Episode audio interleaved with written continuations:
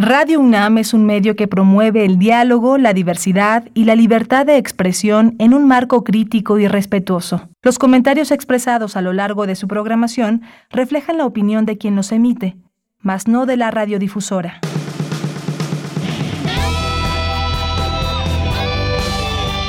Prisma RU. Relatamos al mundo.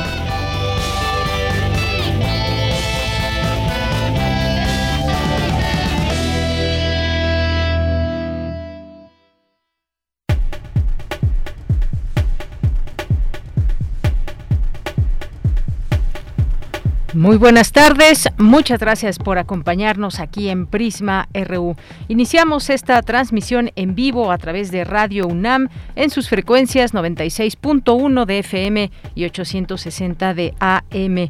Pues muchas noticias hoy que podemos comentar. Una de ellas, como dice hoy la jornada en su nota, calienta el INE, la pugna, no emitirá llamado a consulta. Vamos a ver qué sucede en esta primero, pues guerra de declaraciones, pero las acciones también serán importantes, que pase de un lado, que pase de otro con este tema de la consulta de revocación de mandato. Un tema que seguiremos, por supuesto, aquí en estos espacios informativos. Y bueno, pues si se requiere, explicará a Biden y a Trudeau la reforma eléctrica, y dice el presidente López Obrador, es un tema al que pues le ha dado una importancia muy grande, eh, sobre todo pues por el tema de los precios, los precios en la energía eléctrica y todo lo que implica esa reforma eléctrica. Así que también estaremos discutiendo en distintos momentos esta información.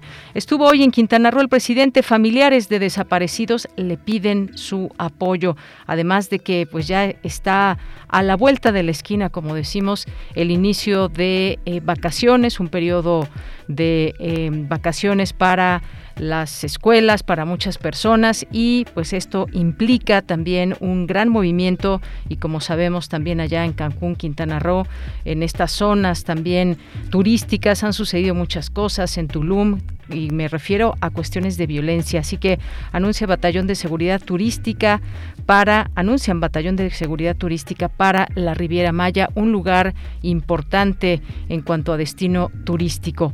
Una con cinco minutos, pues gracias por estar aquí con nosotros. Ya saben que esperamos sus mensajes y los recibimos con todo gusto en arroba Prisma RU en Twitter y Prisma RU en Facebook. Bien, pues el día de hoy vamos a tener algunos temas. Uno de ellos tiene que ver con eh, pues una eh, una plataforma, un proyecto para entender el nuevo autoritarismo latinoamericano y sus afectaciones.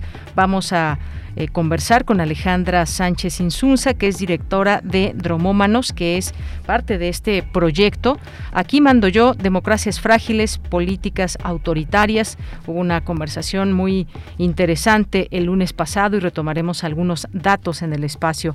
También vamos a platicar sobre la precariedad laboral a través de estas aplicaciones de teléfono, estas apps que quizás algunos de ustedes que nos estén escuchando ya las han utilizado en algún momento y que tienen que ver desafortunadamente con un tema de seguridad, precariedad laboral, eh, no hay derechos eh, laborales de ningún tipo para quienes están eh, pues trabajando para todas estas aplicaciones y las ganancias que esto que esto tiene a través de esta tecnología que hay hoy en día y que ha surgido con mucho más fuerza a raíz de la pandemia. Vamos a tener también en nuestra segunda hora una eh, conversación con el maestro Luis Antonio Guacuja, que vamos a hablar con él sobre la advertencia de Polonia, que crisis migratoria en su frontera bielorrusa podría durar meses, meses o años este tema de los migrantes. Hay miles de personas ahí en la frontera. ¿Cómo entender este conflicto? Bueno, pues con él lo vamos a platicar. Hoy es miércoles, miércoles de ciencia, miércoles de sustenta y miércoles de mucha información para todos ustedes en los temas universitarios, nacionales, internacionales internacionales de cultura. Aquí pueden encontrar esto y más a través de eh, Prisma RU. Y saludo con mucho gusto aquí en cabina. Recuerde que ya estamos en cabina muy contentos transmitiendo para todos ustedes en vivo de lunes a viernes de 1 a 3 de la tarde. En la producción, Rodrigo Aguilar. En la asistencia de producción, Denis Licea. En los controles técnicos se encuentra mi compañero Arturo González. Y aquí en el micrófono le saluda con mucho gusto Deyanira Morán. Bien, pues desde aquí relatamos al mundo. Relatamos al mundo. Relatamos al mundo. Hoy miércoles 17 de noviembre del año 2021, la información universitaria, la afinación permanente de los sistemas de evaluación docente han permitido que nuestra universidad esté a la vanguardia de la educación, aseguró el secretario general de la UNAM, Leonardo Lomelí, durante la tercera sesión plenaria del Consejo de Evaluación Educativa. El cambio climático y las ciencias atmosféricas deben ser parte de las políticas públicas. El Estado tiene la obligación de promover, respetar, proteger y garantizar los derechos de las niñas, niños y adolescentes que migran, expresó Mónica González Contró. Las mujeres de entre 18 y 30 años son las más vulnerables en los espacios digitales. En materia nacional, el secretario de la Defensa Nacional, Luis Crescencio Sandoval, anunció la creación del Batallón de Seguridad Turística de la Guardia Nacional para la Riviera Maya, como les decía hace un momento, allá en Cancún, Quintana Roo. Escuchemos. Este batallón que también tendrá la atención a toda la Riviera Maya va a contar con 1.445 agentes de Guardia Nacional. Tendrá bajo su responsabilidad la prioridad de atender Benito Juárez, Solidaridad y Tulum. Este batallón va a proporcionar la seguridad a toda el área turística conforme eh, vaya avanzando el año. Vamos a, este, irle proporcionando las herramientas para poder hacer su trabajo, el equipamiento que requiere para poder atender eh, esta nueva misión. También va a poder tomarse este modelo que emplearemos aquí por primera vez, esta eh, Guardia Nacional con su especialidad en el área turística, llevarlo a cabo en otras áreas de la República, en estos principales sitios turísticos de la República. Bien, pues ese fue el anuncio y por unanimidad la Suprema Corte de Justicia de la Nación declaró inconstitucional la ampliación del mandato del ministro Arturo Saldívar. Trabajadores petroleros emiten por primera vez su voto de manera directa, libre y secreta, bajo la supervisión de la Secretaría del Trabajo y el Centro de el Centro Federal de Conciliación y Registro Laboral. Así inició el proceso para elegir 12 secciones sindicales. El presidente Andrés Manuel López Obrador aseguró que como ciudadano apoyará a quien gane la encuesta para ser el candidato presidencial de su partido en las elecciones del 2024.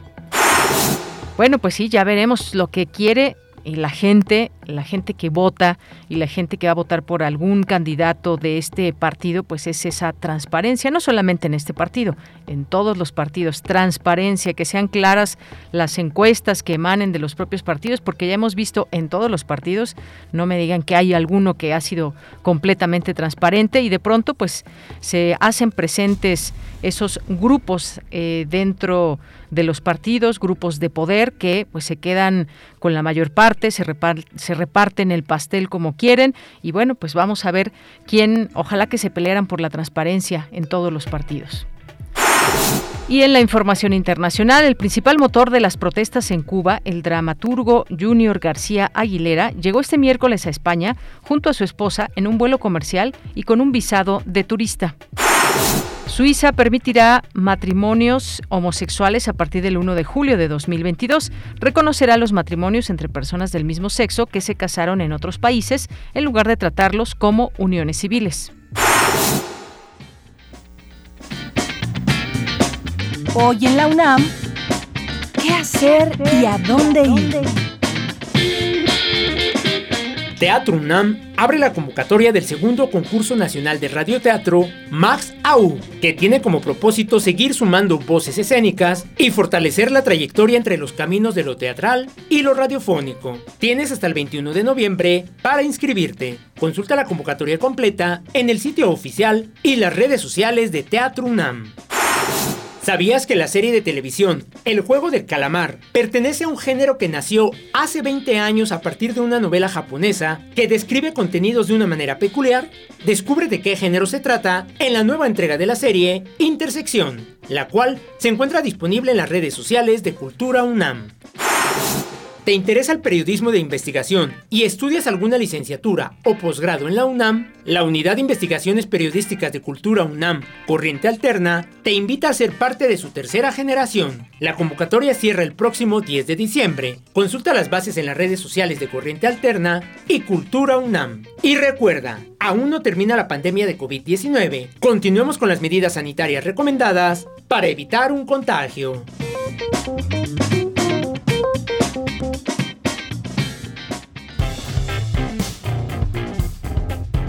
Campus RU.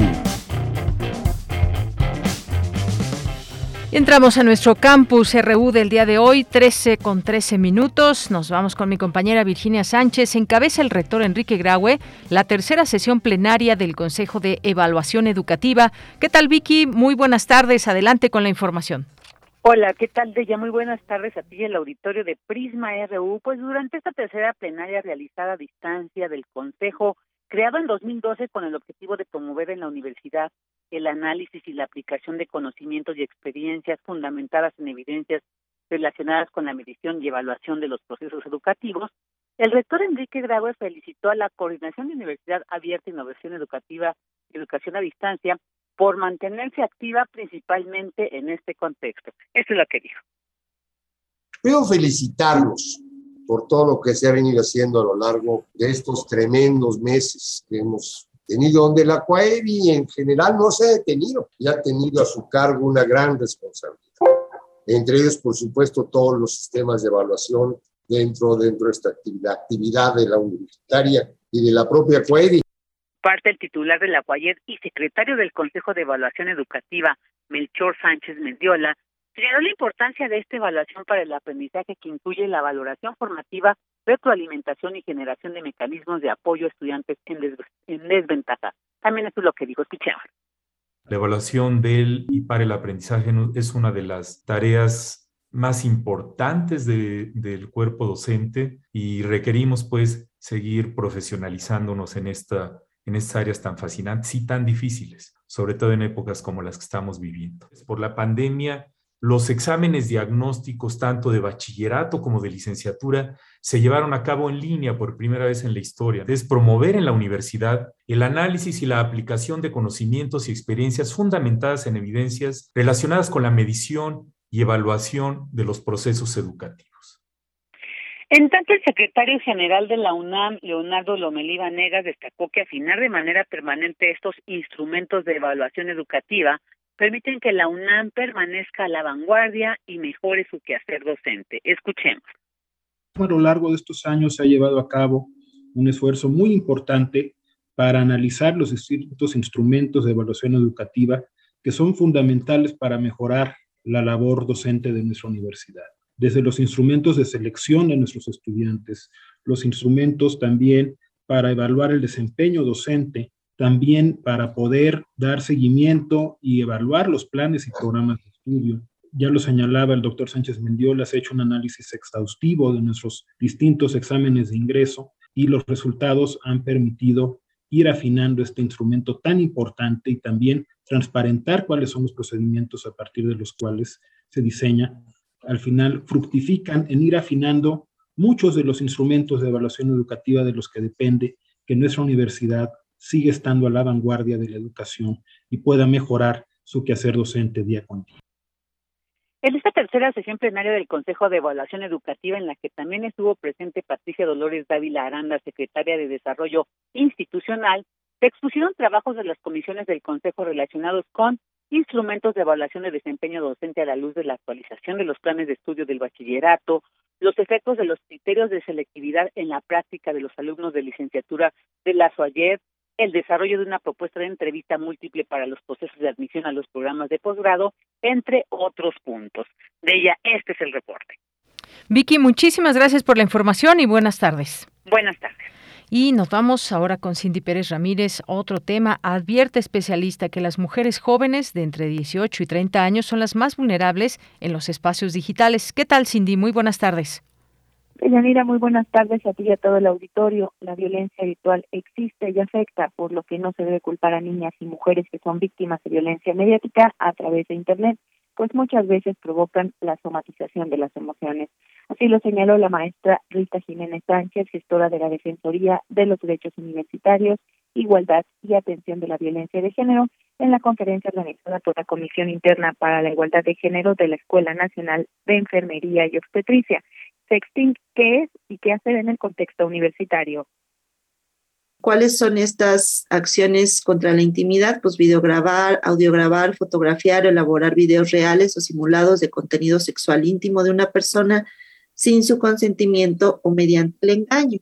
Exponer, distribuir, difundir, exhibir, reproducir, transmitir, comercializar, ofertar, intercambiar y compartir imágenes, audios o videos de contenido sexual íntimo de una persona a sabiendas de que no existe consentimiento mediante materiales impresos, correo electrónico, mensajes telefónicos, redes sociales o cualquiera otro. Existe y es real. ¿Por qué? Porque tiene consecuencias, consecuencias físicas, sudoración, náuseas, dolor de cabeza, dolor de espalda, de riñones. Encontramos los daños emocionales, afectaciones nerviosas, estrés, angustia, ira, depresión, miedo, impotencia especialista también se refirió a las acciones que se pueden emprender en la universidad en materia de violencia de género que la Defensoría va a ser la única instancia con personal especializado para la violencia de género. En el primer contacto, el personal del área de psicología va a brindar contención emocional a las personas que fueron afectadas y después les vamos a dar seguimiento a las quejas que son ya la denuncia formal frente a la autoridad. Si el caso aparte constituye un delito, se puede dar, si así lo desea la víctima, acompañamiento ante el Ministerio Público. La Defensoría puede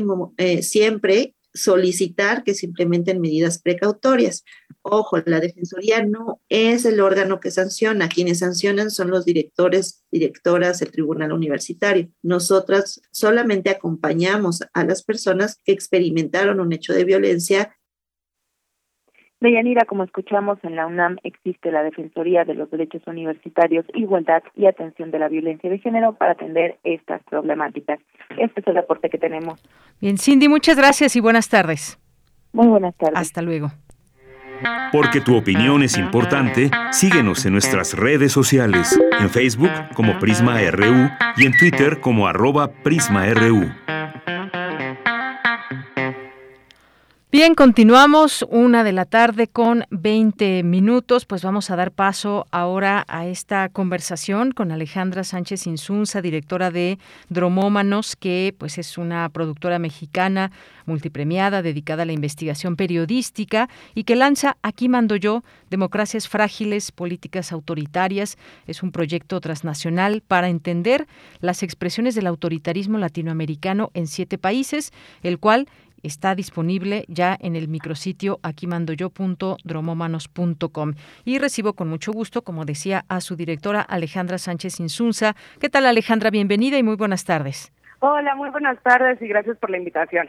Pues gracias a ti por aceptar y estar aquí con nosotros en este espacio de Prisma RU de Radio UNAM. Pues yo quisiera comenzar que con esta pregunta, eh, que nos platiques de qué trata Dromómanos. Ya un poco eh, puse esto en contexto, de qué países nos estamos refiriendo y hubo una, eh, pues una conversación muy interesante el pasado lunes en donde participaron varias personas. Bueno, estuvo ahí el coordinador de difusión cultural de la UNAM, Jorge Volpi, estuvo también Sergio Ramírez de Nicaragua y de Chile, ahorita se me escapa el nombre, ahorita tomé... González. Exactamente. Y bueno, pues eh, me gustaría que nos platiques un poco de este proyecto y que, pues bueno, también comencemos a platicar quizás de esto que fue... Eh, pues esta conversación para hablar de esas democracias, de esos autoritarismos que se hacen presentes en Latinoamérica. Perfecto. Eh, bueno, pues aquí mando yo, justo es un proyecto eh, transnacional en siete países, eh, donde eh, hemos creado un inventario autoritario, así le llamamos, al registro de políticas públicas, discursos, eventos, actos que entre 2020 y 2021 se han registrado durante la pandemia, eh, que ponen en riesgo la democracia, ¿no? Desde discursos racistas por parte de líderes, eh, o sea, de gente en el gobierno, o manifestaciones eh, con violencia policial, o modificaciones a las leyes, eh, etcétera. O sea, eh, lo que se, lo que se hizo con un equipo de 40 personas entre académicos y periodistas en México, El Salvador, Nicaragua, Colombia, Venezuela, Brasil y Chile es justo primero que nada identifique eh, hacer un registro de estas de este tipo de eventos eh, porque vimos que a raíz de la pandemia eh, se habían acelerado muchas agendas autoritarias en el continente, ¿no? Con casos extremadamente dramáticos como el de Nicaragua o el de Venezuela, hasta casos muchísimo menos, ¿no? Como el de México, que sin duda no vivimos en un gobierno autoritario, pero sí ha habido políticas como la, militari la, la, la mayor militarización del país y mayor función eh, de poderes para las Fuerzas Armadas o ataques contra la libertad de expresión y los órganos autónomos que también eh, pues implican riesgos para la democracia. Entonces, eh, pues lanzamos este, este proyecto, primero con este inventario autoritario y a la vez con reportajes que continuarán a lo largo de varios meses del próximo año, que eh, pues nos hagan ver qué significa el autoritarismo en cada país, eh, cuáles son los tipos de autoritarismo, porque también, y eh, porque tampoco son iguales, pero sí hay muchas coincidencias en los líderes y en los gobiernos, más allá de izquierdas y derechas, ¿no? Entonces, pues un poco el proyecto lo que busca es alertar sobre estos riesgos para la democracia, eh, poner el dedo sobre el renglón y pues que la gente entienda mejor qué significa pues vivir en democracia y sus derechos y hacerlos valer. Claro, es un tema muy importante, sobre todo cuando lo ponemos a debate y escuchar pues las distintas eh, análisis, las opiniones, lo que se ve desde los propios países es muy interesante porque este proyecto, además, hay que mencionarlo, pues se publicará como, como decía, siete medios latinoamericanos y combina el periodismo con la investigación académica para mostrar esos riesgos que puede haber en la democracia que enfrentan estos eh, países que tú ya has bien mencionado a través de ese okay análisis, categorización de, de, sucesos que van ocurriendo y sobre todo centrémonos en los últimos años. Claro que todo lo que pasa en el presente pues tiene que ver con, eh, con lo que ha eh, sucedido años atrás, eh, con democracias o en el caso también de otros países con autoritarismos, con hegemonías partidistas y más. hubo una conversación, decía yo, que se hizo esta pregunta, ¿vives en un país autoritario? Y fue esta conversación que hubo en vivo el lunes pasado y en donde creo que pues escuchar a las personas que pues han sido, por ejemplo, como en el caso de Sergio Ramírez, un exiliado de Nicaragua y que nos ponga en perspectiva lo que está sucediendo en ese país, es algo muy importante recordar lo que ha pasado muy rápidamente eh, Alejandra en Nicaragua. Hubo elecciones y vuelve a ganar Daniel Ortega pero está enmarcado en un tema donde pues quizás eh, llegó a través de un voto democrático pero qué pasa cuando comienza el pasar de los años y ya no se quieren ir del poder o sucede que pues hay una represión tremenda como lo que vemos en Nicaragua. Vamos a hablar un poco de, de las características de este país y, y lo que comentó eh, Sergio Ramírez, Alejandra. Sí, por ejemplo, eh, que, es, que, es, lo que mencionaba un poco al principio, ¿no? De que hay distintos tipos de gobiernos autoritarios, ¿no? Pero que eso no les quita lo autoritario.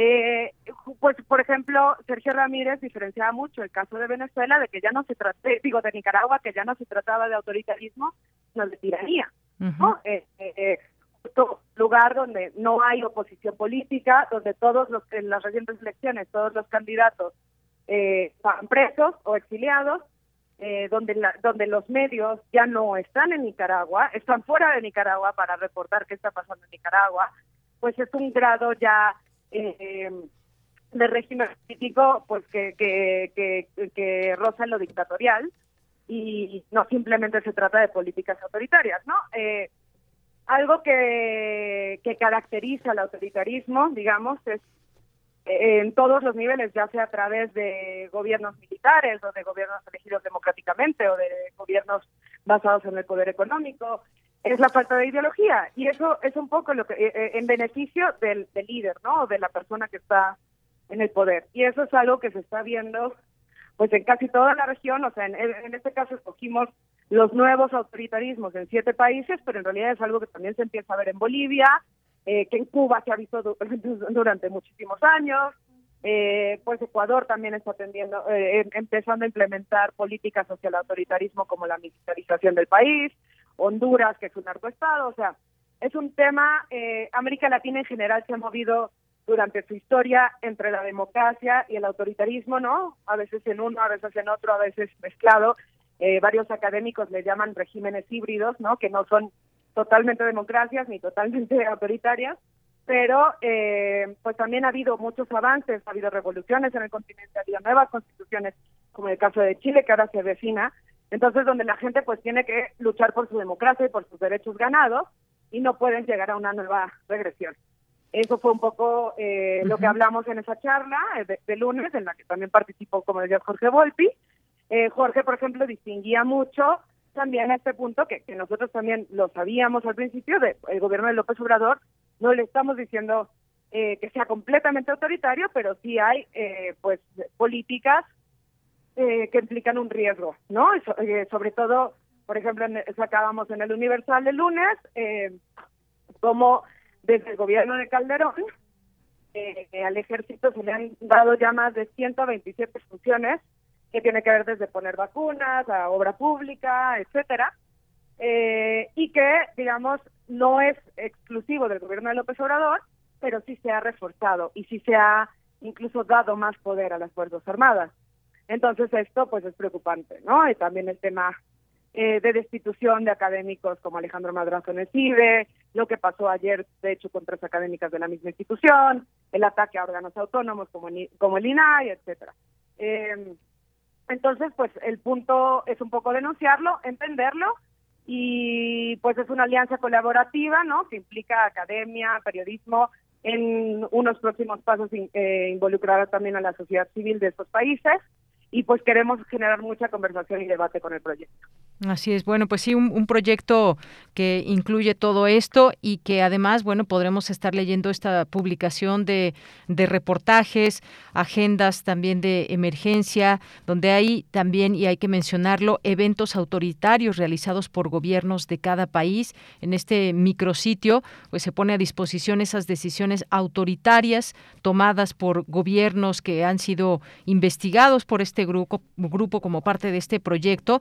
Su contexto texto, implicaciones, puntos de coincidencia y más. Yo creo que cada, cada país tiene sus particularidades. Y bueno, Alejandra, también, eh, si hablamos de medios de comunicación, si hablamos de otros temas como el caso de la corrupción, vemos que también se asientan de cierta u otra manera en cada uno de los países, pero pues eh, habrá que tomar en cuenta también qué tanta libertad de expresión hay en cada uno de estos sitios, por ejemplo, y cómo se quiere o cómo se pretende y si se acaba o no con la corrupción, por ejemplo, que si nos centramos en, Latinoamérica, pues ha sido un talón de Aquiles para muchos países, porque hay países muy pobres, pero también hay muchos ricos y muchas veces, pues la corrupción es la que hace ricos a muchas personas, no digamos que a todas, por supuesto que no, pero el tema de la corrupción me parece un dato también muy importante que se estará discutiendo a través de este proyecto. Sin duda, eh, ciertos eh, fenómenos que, propician los gobiernos autoritarios al final eh, tienen que ver mucho con esa desigualdad cada vez más extrema, que de hecho la pandemia eh, también hizo mayor, ¿no? O sea, según la CEPAL, retrocedimos 10 años en, el índice de desarrollo. entonces, y, y, y estos fenómenos también propician la llegada de líderes carismáticos, ¿no? Al estilo Trump, eh, que, se, que empiezan a, replicarse en la región, como es el caso de Bukele en El Salvador.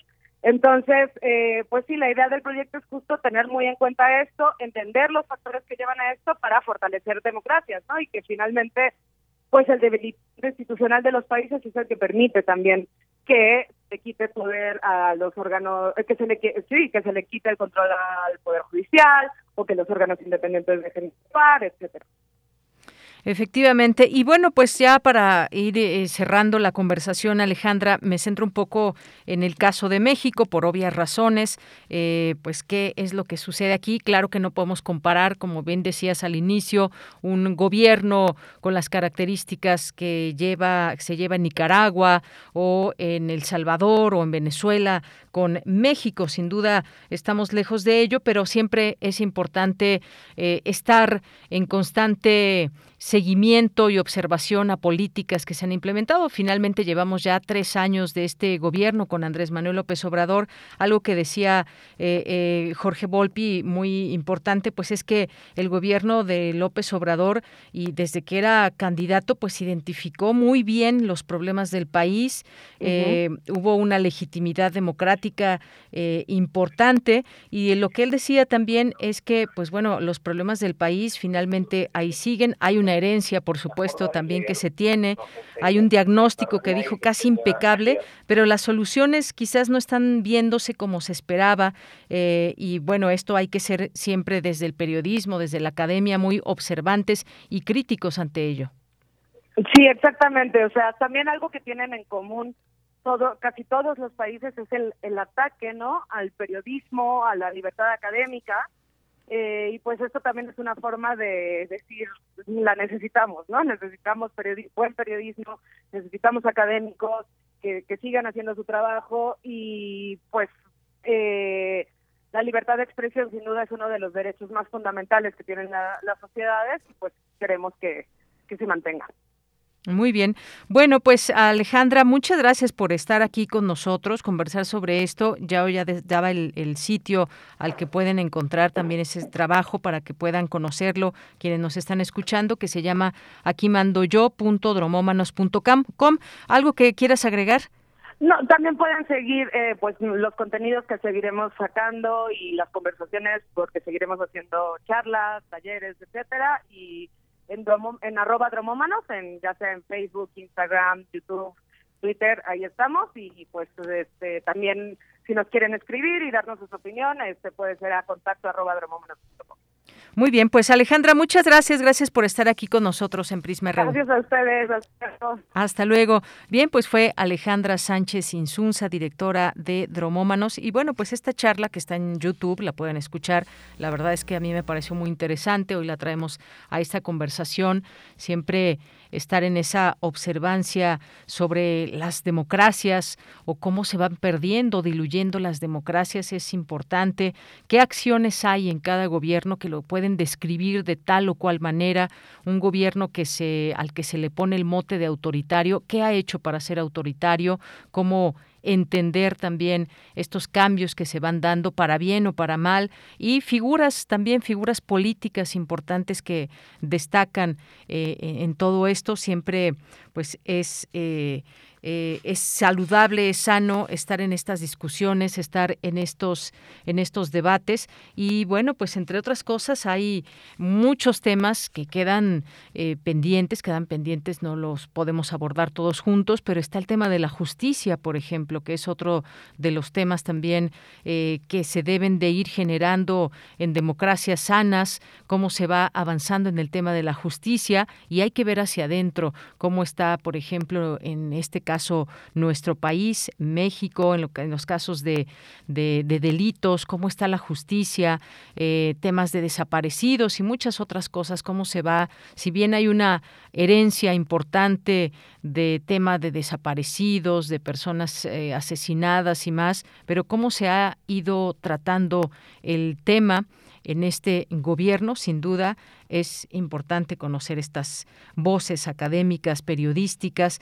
No es lo mismo, por ejemplo, un periodismo, cómo se ejerce de manera libre o no en un país como Nicaragua, por ejemplo, o el caso de México. Son cosas muy distintas y pues eh, vamos a ir eh, conociendo también todos estos datos. Y ya en, adelanto, este me hizo recordar eh, también este libro de Viridiana Ríos, eh, que analizaremos aquí en este espacio y que tiene que ver con, bueno, ella incluso tituló así su libro, No es normal, no es normal que pasen muchas cosas en nuestro país y, me hizo recordar esto por eh, cómo se va midiendo el tema de la pobreza, cómo se va acotando, si realmente se está haciendo por los pobres o no. Vamos a analizarlo el próximo viernes en este libro y que pues sin duda ahí estaremos conversando de este y otros temas ligados a el tema de la democracia, a este, estas características que van tomando los distintos gobiernos.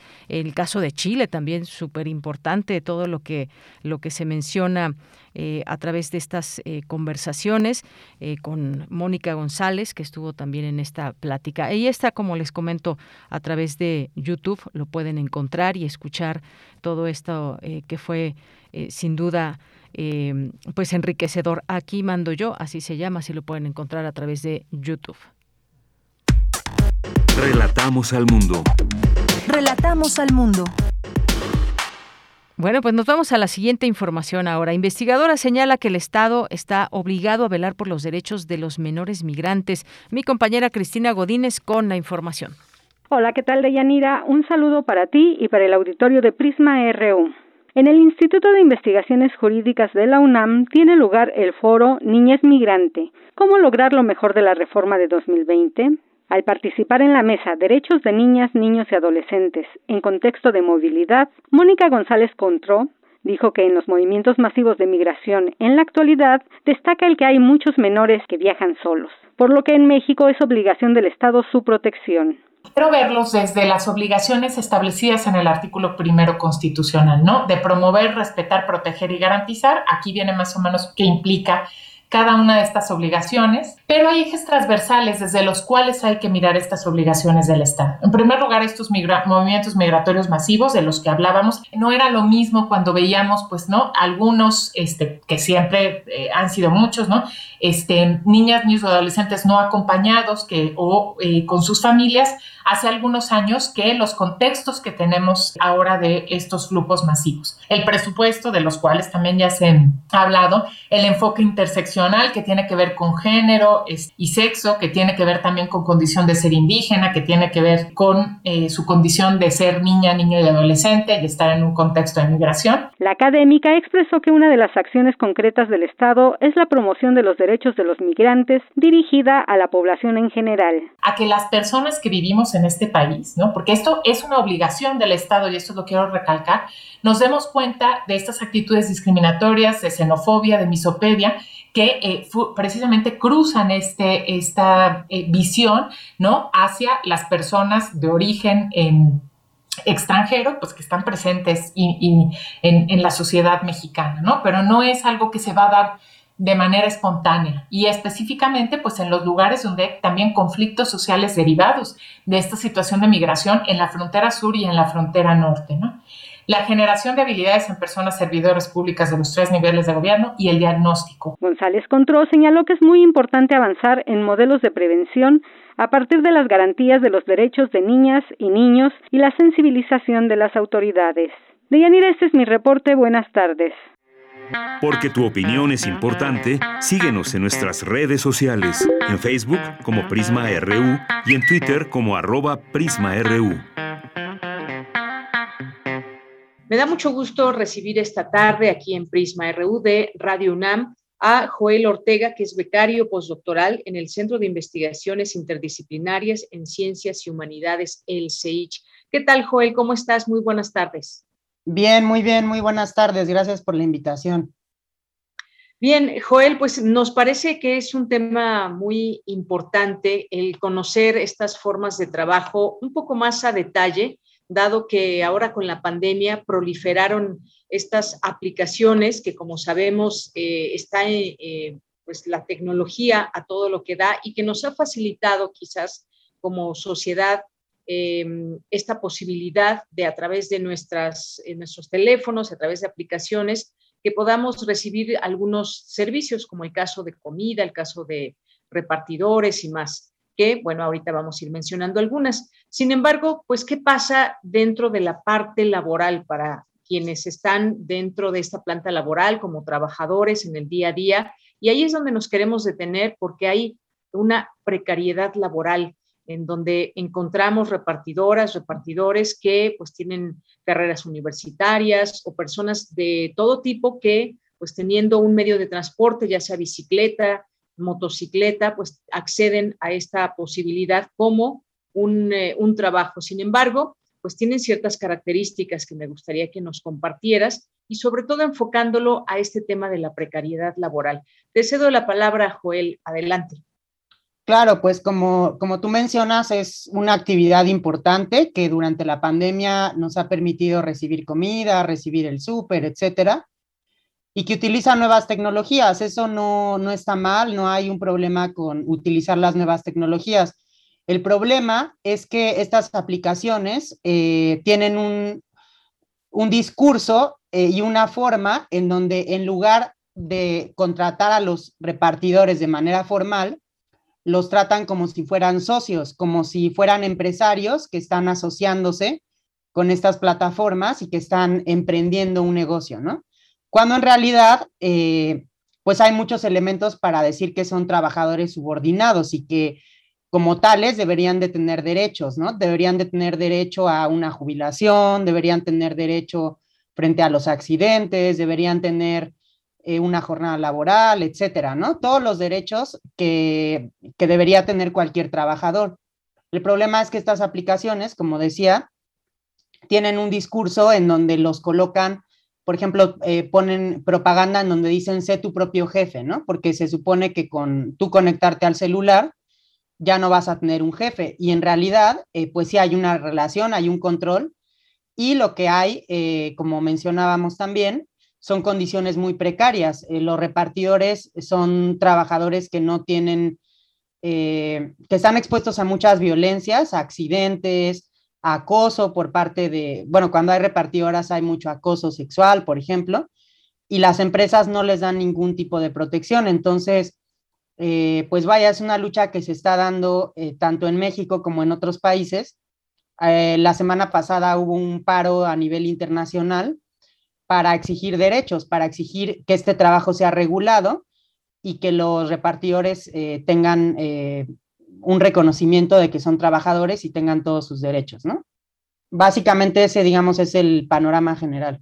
Ese es el panorama general, eh, Joel. Y ahora, eh, ustedes recogieron también, se recogieron testimonios, hubo un estudio importante del que me gustaría que nos hablaras un poco, porque creo que se dio voz, y esto es muy importante, a quienes están en ese día a día, y más o menos de, qué mm, aplicaciones específicamente estamos hablando y qué es lo que resultó eh, que nos puedas compartir un poco de esos testimonios. ¿Cuánto gana, por ejemplo, al mes un repartidor de Uber y cuántas horas tiene que trabajar para ello, para que nos demos una idea de lo que estamos eh, platicando?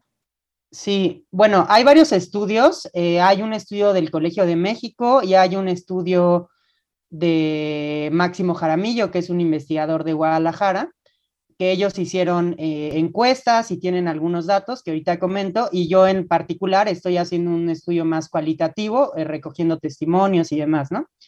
Y bueno, primero, el, primer problema es que estas empresas, por ejemplo, por mencionar algunas, está Rappi, que es una empresa eh, colombiana, que es muy interesante porque es una empresa que a nivel latinoamericana se vende como este sueño de Silicon Valley, de tener tecnología, de ser una startup de, de, punta, avanzada, etcétera, pero que en realidad pues también tiene a sus trabajadores con condiciones eh, muy precarias, ¿no? Eh, todas las empresas son similares, está Rappi, está Uber Eats, está, esas son las más, las más importantes en, en, México, aunque hay algunas otras, pero bueno, en todas tienen más o menos condiciones similares, ¿no?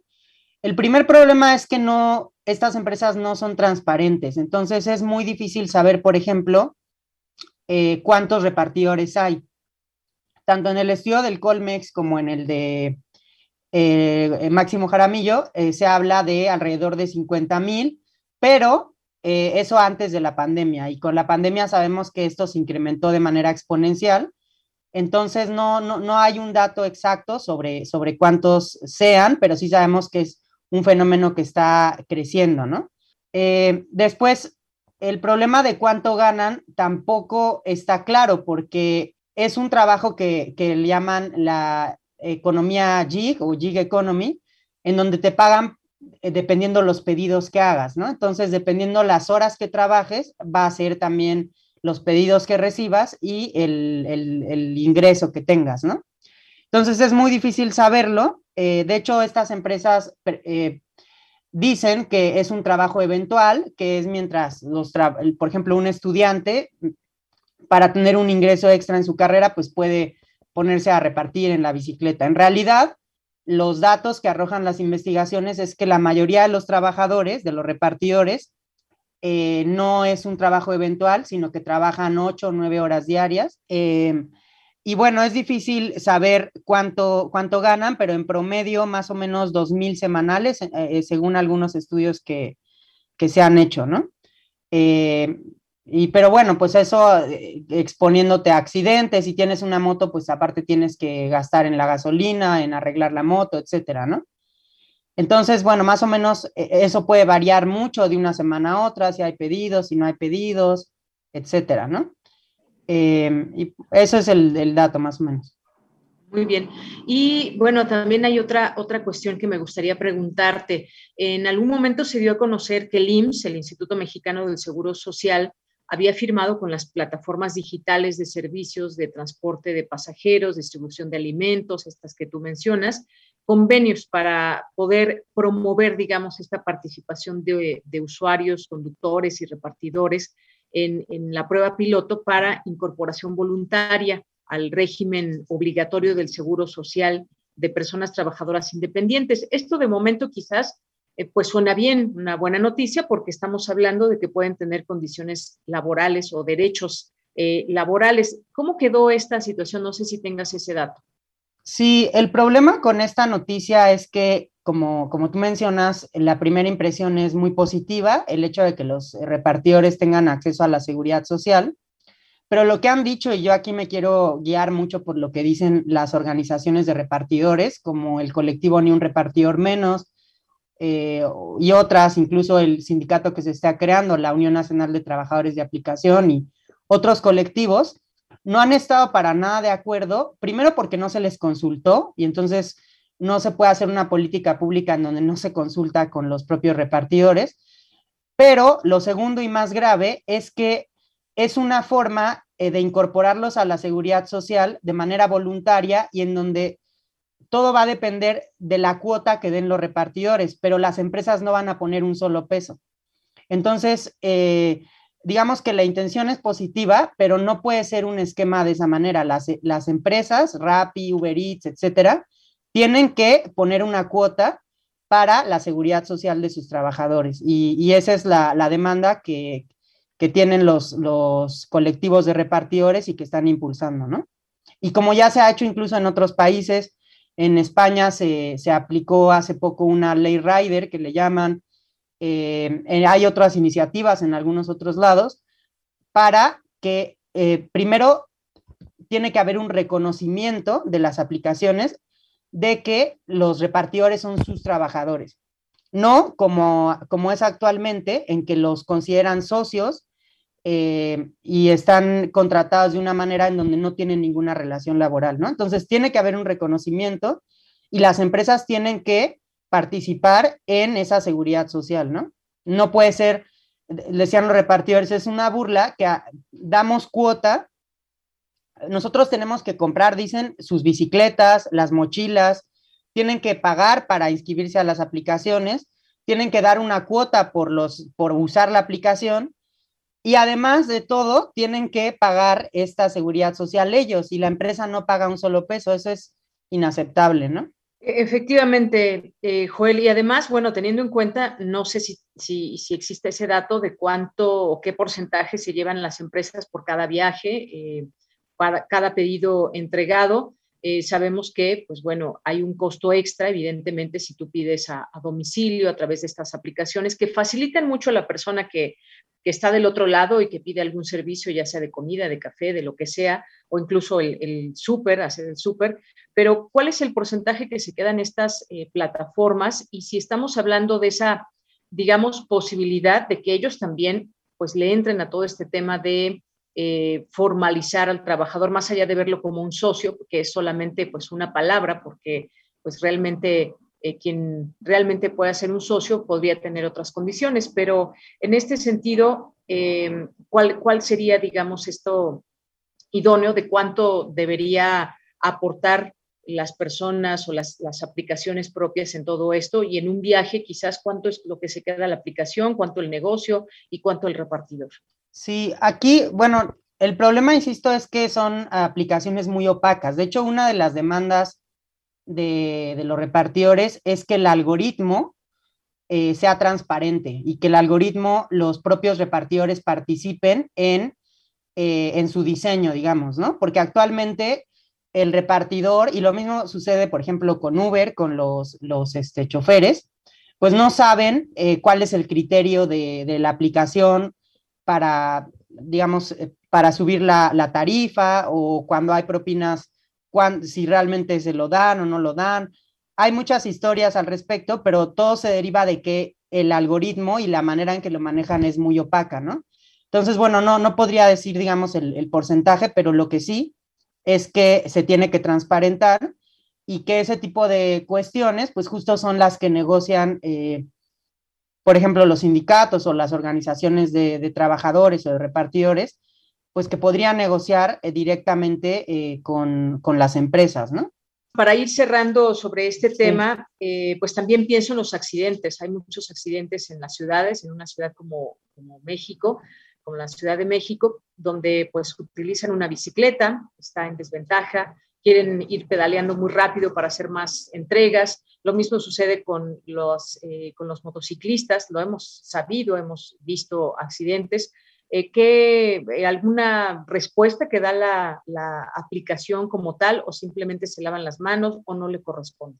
Sí, bueno, ahí varía porque hay algunas aplicaciones que, o sea, los seguros varían. En algunos casos, los, los repartidores pueden, tienen que contratar un seguro eh, para los accidentes, eh, eh, pero lo que sí es que generalmente las aplicaciones solamente cubren el accidente cuando el repartidor está haciendo el pedido, es decir, en el, en el trayecto entre que recibe un pedido y lo entrega. Pero los repartidores están muchísimo más tiempo en la calle en el tiempo en que están esperando un pedido, en el que van trasladándose rumbo a, pues no sé, a una zona más concurrida, etcétera, ¿no? Entonces se han dado casos terribles en donde la aplicación eh, no reconoce accidentados, incluso, bueno, el, el, colectivo Ni un repartidor menos lleva la bitácora de, de los muertos por, por accidentes desde, desde que se creó en, a finales del 2018 y, y, muchas veces las aplicaciones no, no, se hacen cargo, dicen que en ese momento no, no, se estaba realizando el pedido, etcétera, ¿no? Lo mismo sucede, o sea, está el tema de la, de la violencia en las eh, perdón, de los accidentes viales que estamos comentando. También los repartidores han sido muy importantes en, por ejemplo, demandar mejores vías para los ciclistas, eh, etcétera, ¿no? Pero bueno, ese es un tema. Otro tema es el tema de la violencia, de los asaltos, que también sufren mucho, porque muchas veces llevan dinero y entonces eh, en ciertas zonas pues están eh, como muy expuestos a ese tipo de violencias, ¿no? Y finalmente, en general es un trabajo muy masculinizado, es decir, la mayoría de los repartidores son hombres, pero hay un porcentaje de, mujeres que cada vez mayor eh, y, y, las mujeres están repartidoras muy expuestas a la, al acoso, ¿no? También es una, una situación muy recurrente y bueno, pues también ahí se tienen que aplicar políticas públicas para, para protegerlas y a, los repartidores también, ¿no? Muy bien. Y por último, Joel, ya para cerrar esta entrevista, ¿cuál sería, digamos, una propuesta o cuál es, digamos, la expectativa que se tiene ante esto? Una, me parece que tú ya lo mencionabas, pues es que se transparente el, algo, el algoritmo, tener datos mucho más contundentes de cuántos repartidores, cuántos viajes, en fin, tener, eh, pues como en todo quisiéramos, una, una transparencia, eh, una, una claridad más amplia de cómo funcionan estas aplicaciones. Pero ¿cuál sería la propuesta? Porque vemos que eh, lejos de todo esto, pues parece que esto va a seguir, esto va a seguir el tema de repartidores, el tema de las aplicaciones, incluso van creciendo y se van conociendo cada vez otras eh, aplicaciones más. Pues mira, es una tecnología muy nueva que llama mucho la atención, son muy coloridos con sus mochilas y demás, pero en realidad eh, no hay nada nuevo bajo el sol, o sea, se trata de un trabajo, se trata de una relación laboral y a lo que hay que apelar pues es a los derechos laborales, ¿no? Eh, el hecho de que haya reconocimiento, el hecho de que tengan seguridad social, el hecho de que puedan jubilarse, eh, el hecho de que tengan estabilidad, también es, es algo que, digamos, más controversial porque es un trabajo que también permite cierta flexibilidad, pero, eh, pero también muchos repartidores ya demandan estabilidad, que puedan ir acumulando, ir progresando con el tiempo. Entonces, insisto, es una tecnología muy nueva, pero en realidad eh, la discusión es la misma que en los mineros de, hace 200 años, este, que es pues que tengan seguridad laboral, derechos sociales, etcétera, ¿no? Muy bien, Joel, pues yo te quiero agradecer mucho estos minutos aquí en Prisma RU de Radio UNAM. Me parece que es un tema también eh, primordial, dado que todos los días vemos a estos eh, jóvenes, mujeres, hombres en las calles. Como decías, hay, una, hay un porcentaje más de varones que trabajan en todo esto, pero sin duda no perder de vista que es un tema que tiene que ver, con lo laboral pendiente y que tiene que ver también con tecnología y que tiene que ver con transparencia. Muchísimas gracias, Joel. No, gracias a ustedes por la invitación. Bien, pues fue Joel Ortega, becario postdoctoral en el Centro de Investigaciones Interdisciplinarias en Ciencias y Humanidades de la UNAM.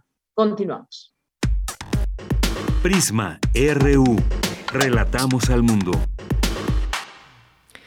Bien, y pues nos vamos a ir ya al corte, pero nos vamos a ir con una canción. Hoy que tenemos tiempo, una canción que nos había pedido David, no, no me acuerdo quién la pidió, Oscar Sánchez la pidió, esto que es con Natalia Lafourcade y los cojolites, nada es verdad. Con eso nos vamos al corte y regresamos a la segunda hora de Prisma RU. de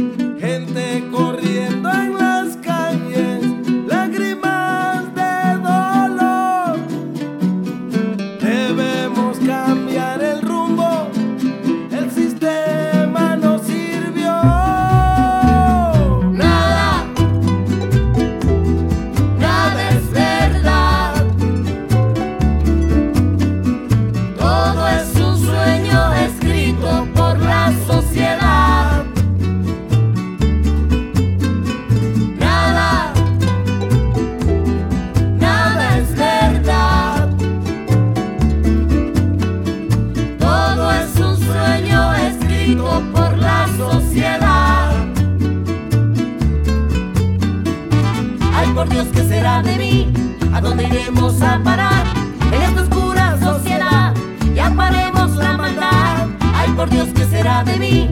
¿A dónde iremos a parar? En esta oscura sociedad, ya paremos la maldad. Anoche estaba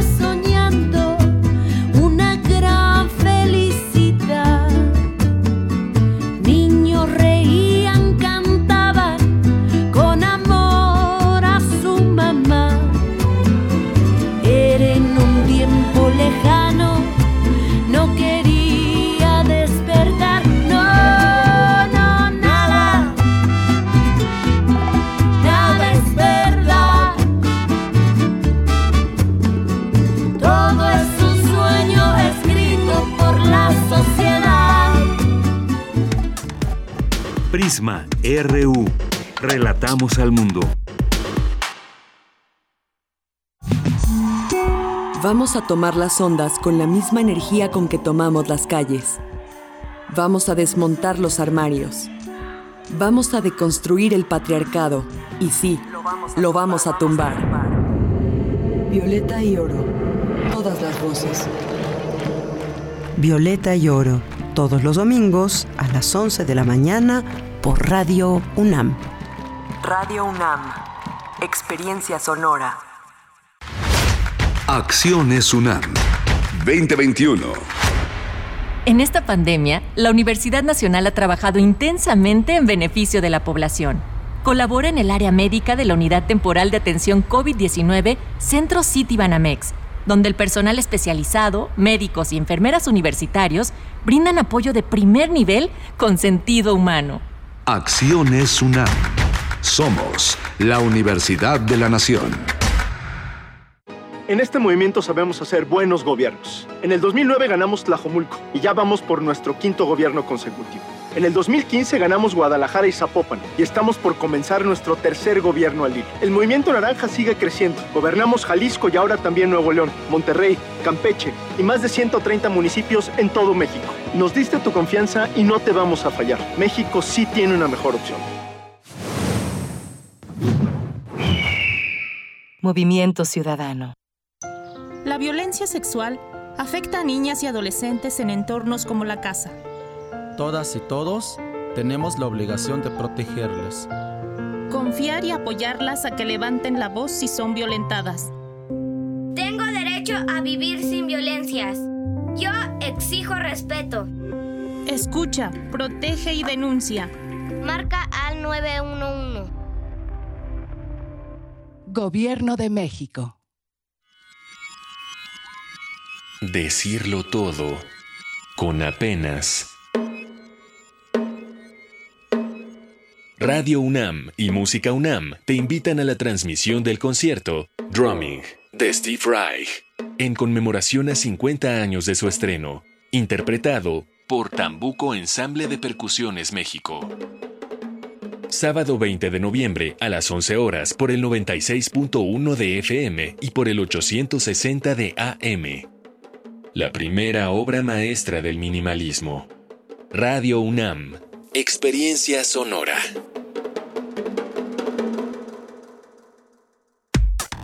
Relatamos al mundo. Relatamos al mundo.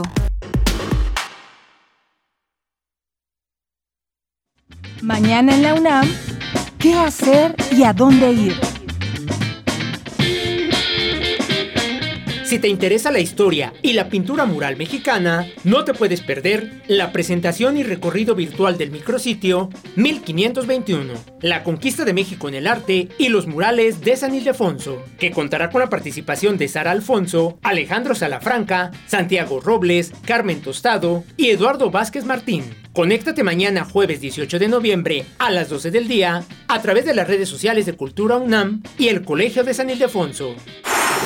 Mañana jueves 18 de noviembre no te puedes perder la serie Calme Cali, coproducción de Radio UNAM con el Programa Universitario de Estudios de la Diversidad Cultural y la Interculturalidad, una ventana para sumarnos a un mundo culturalmente diverso, donde se da difusión a las lenguas originarias de México y de la lucha por su conservación en voz de sus hablantes. La serie Calme Cali se transmite todos los jueves a las 10 horas por nuestras frecuencias 96.1 de FM, 860 de AM y en línea www.radio.unam.mx.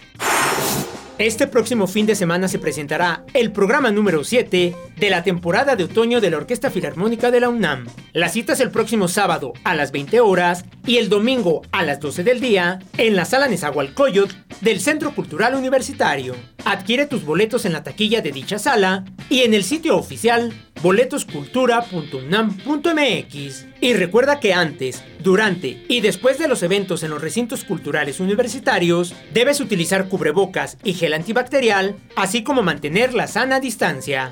Para Prisma RU, Daniel Olivares Aranda. Dos de la tarde con cinco minutos. Estamos de regreso aquí en Prisma RU con todos sus comentarios, sus fotografías, sus GIFs, sus videos, todo lo que nos quieran enviar. Eh, también preguntas y sugerencias y lo que ustedes quieran. Ya saben que aquí somos muy receptivos. David Castillo, muchas gracias. Te mandamos saludos. Jorge Morán Guzmán, nuevamente el dinero primero, la vida después. Primero las ganancias, el trabajador después. Eh, gracias también a Mariona Barrete. Muy buena entrevista con... Eh, muy interesante, una información muy vigente y que cobra gran importancia en las puertas de una nueva manera de comerciar y la parte más importante del proceso, la entrega. Eh, muchas gracias, eh, Mario, por el comentario. Pues sí, estas aplicaciones que de pronto, pues tan fácil desde nuestro teléfono pedir eh, comida y pues bueno, también es importante conocer qué hay detrás de todo esto, qué se teje detrás de eh, de todas estas plataformas que si bien son creativos que están detrás de ello y utilizan la tecnología y eso se aplaude y está bien y, y cada quien pues puede crear cosas que le traigan beneficio. Sin embargo, pues hay que estar también muy eh, enterados de cómo debieran ser las cosas y cómo se puede cambiar la realidad de muchos trabajadores más allá de las ganancias a ciertas empresas. Gracias, eh, Susana Minerva de Octubre, muchas gracias por estar por aquí. David Castillo, imagínense, nos dice con los que trabajan como taxis la aplicación, cuánto tiempo se tiene que manejar para no terminar como gallina. Gracias, David Castillo. Eh, Berenice Rodríguez también, muchas gracias. A Q, eh, Juan Jasón López, muchas gracias. Eh, Rosario Durán nos dice por cuánto, pero cuánto ganan en promedio, no tienen seguridad social y están expuestos a muchos accidentes. Pues ya nos decía Joel eh, que alrededor de dos mil pesos semanales. E incluso había uno de los testimonios de este estudio al que hizo referencia del Colegio de México que trabajando entre 8 y 10 horas diarias, ya sea pedaleando o a través de la motocicleta, se puede llegar a 10 o 12 mil pesos, pero intensamente trabajando estas horas, que son trabajos pues bastante pesados. Gracias, Rosario. Eh, gracias también por aquí a Rosario, que también nos dice, pues desde el púlpito de la mañanera, manipulan a la gente. Esto debería ser motivo de estudio psicológico. Eh, gracias y gracias también por eh, los buenos deseos. Jorge Morán Guzmán nos dice, México ha sido una democracia dirigida por mucho tiempo. Los cambios que requerimos son de gran alcance. Participemos activamente en ellos. Gracias, Jorge. César Soto nos dice, en Latinoamérica, el autoritarismo institucionalizado no ha logrado controlar al gobernante en turno e incidir e imponer en la voluntad ciudadana y democracia en decisiones públicas. El terror e historias en Argentina, Chile. Eh, gracias, Jorge. Nos dice, considero que se debe a la visión del mundo. Eh, nos dice, qué bonito volverlos a escuchar en vivo, Minerva de Octubre, pues qué bueno que estás por aquí siempre. Bienvenidos, Radio Escuchas, bienvenidas que eh, en algún momento nos han sintonizado, luego tienen otras actividades, vuelven y van y vienen, pues aquí siempre son bien recibidos, con mucho gusto. Gracias, Minerva. Andrés Mar, que nos dice, saludos sonoros a todo el equipo de Prisma RU y los radioescuchas. También escuché que ya estás por las cabinas. ¿Qué se siente volver? Bueno, pues eh, todavía tenemos, eh, no hay todos los no están todos los trabajadores por obvias razones. Eh, poco a poco regresar, pues ya hacía falta, me parece, ya hacía falta regresar a las cabinas, más allá de tener una cabina acondicionada desde casa, como le han hecho muchísimos medios de comunicación, muchas personas que trabajan al micrófono. Pues aquí estamos y nos da mucho gusto regresar. Andrea, muchas gracias. Gracias también a Juan Jasso, a Guerrero. Excelente día para todos, aquí pendientes. Abel Fernández, muchas gracias también a Tati Pérez, Cristian Armando Bautista, eh, también muchas gracias a Ángel Luna 61, Nicolás Dip, Joel Ortega, también a nuestros amigos del Sage UNAM, que pues bueno, con esta entrevista que le hicimos a Joel Ortega para hablar de la precariedad laboral eh, de las plataformas digitales este trabajo que dan, pero pues sin mucho compromiso con sus trabajadores. Muchas gracias a todos ustedes que están por aquí. Eh, bon Jorge también, a Mariana Labastida, muchas gracias, a José Ramón Ramírez, Omar Arellano Guzmán, Gurudas Caur, Ana Cristina Peláez, Miguel Ángel Gemirán, Guillermo Chavero, Isalia, Muchas gracias eh, a todos ustedes, a José Luis E. Muchas gracias también por estar aquí con nosotros. Lo seguimos leyendo, Diogenito también aquí atento, el Zarco nos dice, podemos mandar lo que queramos y son muy receptivos. Bueno, muchas gracias. Gracias, eh, el Zarco. Oscar Sánchez nos dice, muchas gracias por recordar la canción, como siempre, escuchando la información a través de la visión universitaria, académica, experta y ciudadana. Gracias. Pues gracias a ti, Oscar.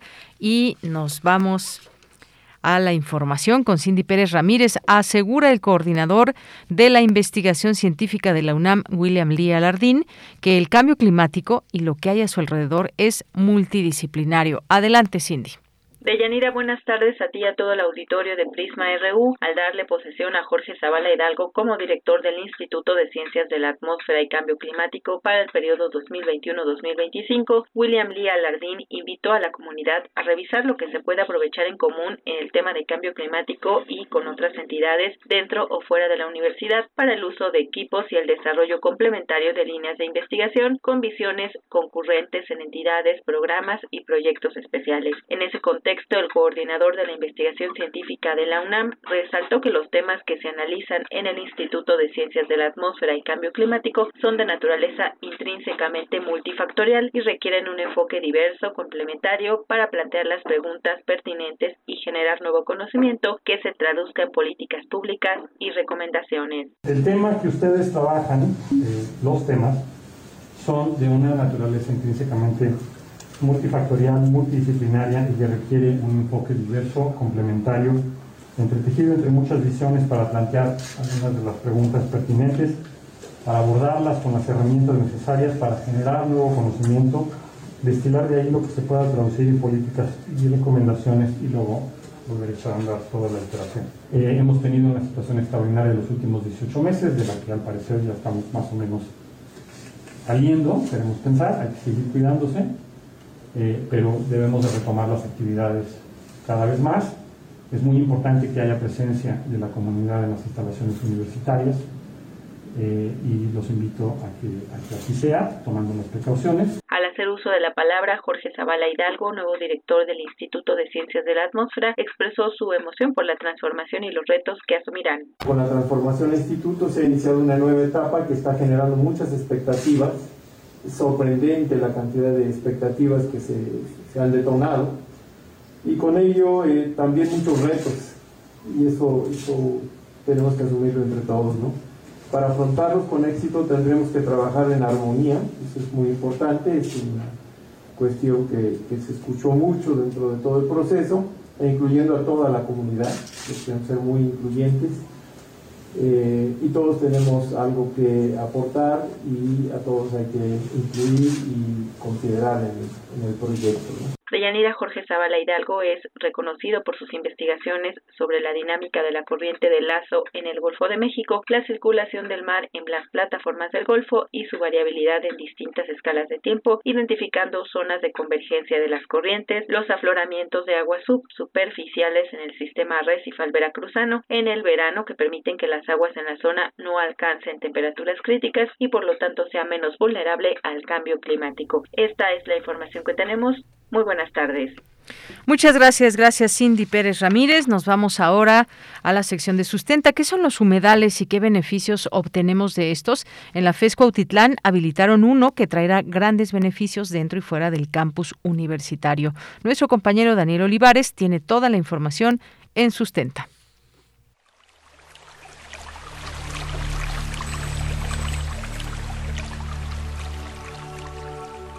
Sustenta. Sustenta. Innovación universitaria en pro del medio ambiente.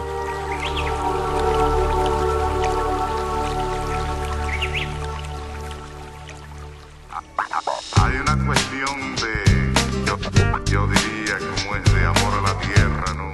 Bienvenidos a una entrega más de Sustenta. Les saluda Daniel Olivares Aranda. Hoy hablaremos de un proyecto universitario que traerá consigo diversos beneficios para la biodiversidad del Valle de México. Se trata de un humedal habilitado dentro de las instalaciones de la FES Cuautitlán. Para ello, conversamos con el ingeniero Rubén Vargas Márquez, jefe de la unidad agrícola en el Centro de Enseñanza Agropecuario de dicha institución académica y coordinador del proyecto. ¿Qué son los humedales?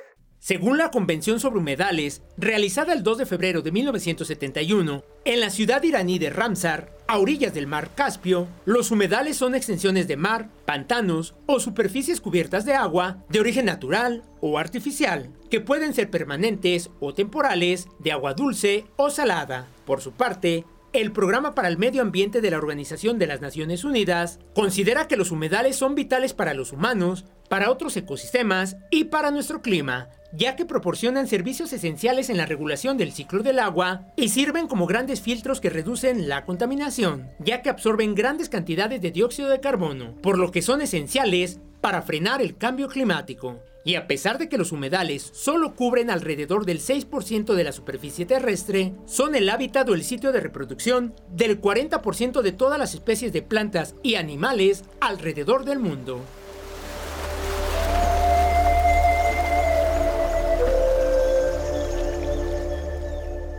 Un grupo de trabajo coordinado por el ingeniero Rubén Vargas Márquez, jefe de la unidad agrícola en el Centro de Enseñanza Agropecuario de la FES Cuautitlán, habilitaron un humedal en sus instalaciones, el cual traerá diversos beneficios a la biodiversidad a corto, mediano y largo plazo. Escuchemos al ingeniero Rubén Vargas, quien nos explica cómo nació la idea. El programa sale a través de el rescate de diferentes áreas que tienen aquí la facultad. Cabe mencionar que la facultad más o menos en promedio tiene 120 hectáreas. De esas 120 hectáreas, 60 están destinadas a la producción agropecuaria. De esas 60 hectáreas, hay alrededor entre 5 y 6 hectáreas en las que no se realizaba alguna actividad tanto académica de investigación o agropecuaria. Entonces, dentro de esta área está eh, el humedal y surge como un proyecto piloto para rescate de estas áreas a través de un programa de servicio social. Más o menos en, mil, en el 2017 es cuando surge este,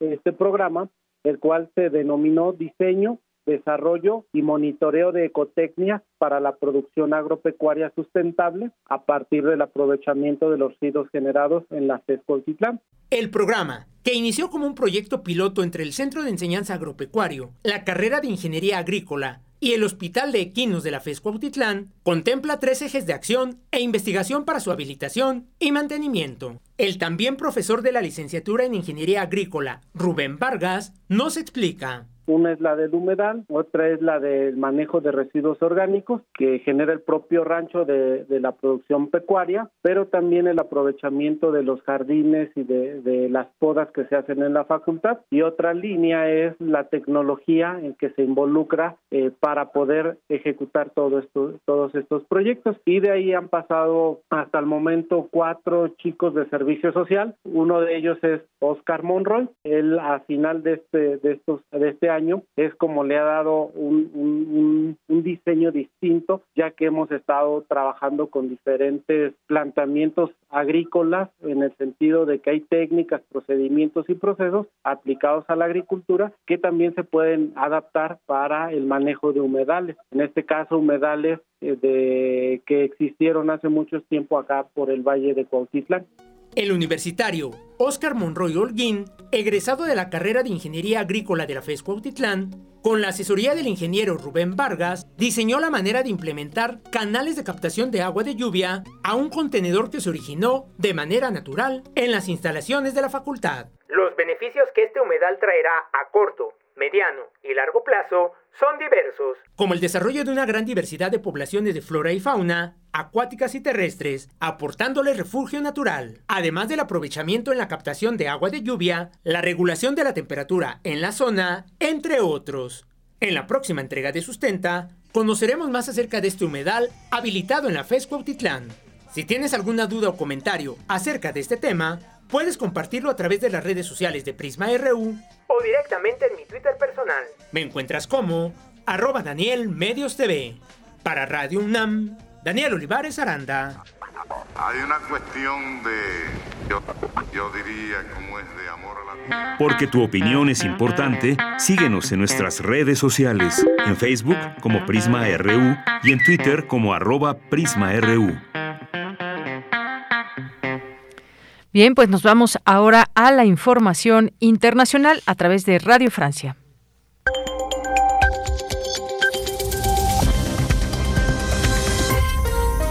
Bienvenidos a este flash informativo de Radio Francia Internacional. Vanessa Lotron lo hace en los controles. Vamos ya con las noticias. Andreina Flores. El expresidente brasileño Lula da Silva se encuentra en París, donde se le otorgó el prestigioso galardón al coraje político. De gira por Europa, el expresidente no confirma por ahora si será candidato en las elecciones de 2022, pero al preguntársele si teme la influencia de los militares en los comicios, sí demostró que ya se proyecta como jefe de Estado. Yo no voy a hablar de las elecciones con los militares. Ellos tienen que comportarse como electores y no como militares en estos comicios. Cuando haya ganado las elecciones, yo hablaré con ellos en tanto que jefe supremo de las Fuerzas Armadas, dijo Lula en París. La policía de Turquía arrestó a un sospechoso del asesinato del presidente haitiano Jovenel Moïse en el aeropuerto de Estambul a su llegada de Estados Unidos. Se trata de Samir Handal, empresario haitiano que viajaba con varios pasaportes. El presidente Moïse, recordemos, fue asesinado en julio de este año sin que se haya definido ni el móvil ni los responsables del hecho. En Francia se vive un rebrote de COVID-19. Se han registrado casi 20.000 nuevos casos en 24 horas. Los médicos se recomiendan no ir a los servicios de urgencia, sé que se encuentran saturados. Rodrigo Martínez, médico urgentista, describe la situación de fatiga entre los médicos y el cierre de camas y servicios hospitalarios. La problemática no es tanto la quinta ola del COVID. Actualmente la problemática de la urgencia es que los servicios están cerrados también dentro del hospital. Médicos cansados, equipos paramédicos agotadísimos. Cada vez que empezamos el periodo invernal hay una aumentación del 100% de la actividad debido a las enfermedades broncorespiratorias, las bronquiolitis de los niños. ¿Cómo uno va a poder acoger a esos pacientes si la mitad de los servicios están cerrados? En Ecuador, a pesar del estado de excepción decretado en todo el país, una fuerza combinada de mil policías y militares asumió este martes el control de los exteriores y los pabellones de la principal penitenciaría de la ciudad de Guayaquil, donde murieron 68 reclusos en un brutal enfrentamiento el fin de semana. Los talibanes exigen al Congreso de Estados Unidos que libere los activos afganos congelados desde que asumieron el poder en el mes de agosto, advirtiendo que los problemas económicos en Afganistán podrían conducir a serios problemas en el extranjero. Recordemos que Estados Unidos congeló casi 9.500 millones de dólares del Banco Central de Afganistán. Y con esto ponemos punto final a este flash informativo de Radio Francia Internacional.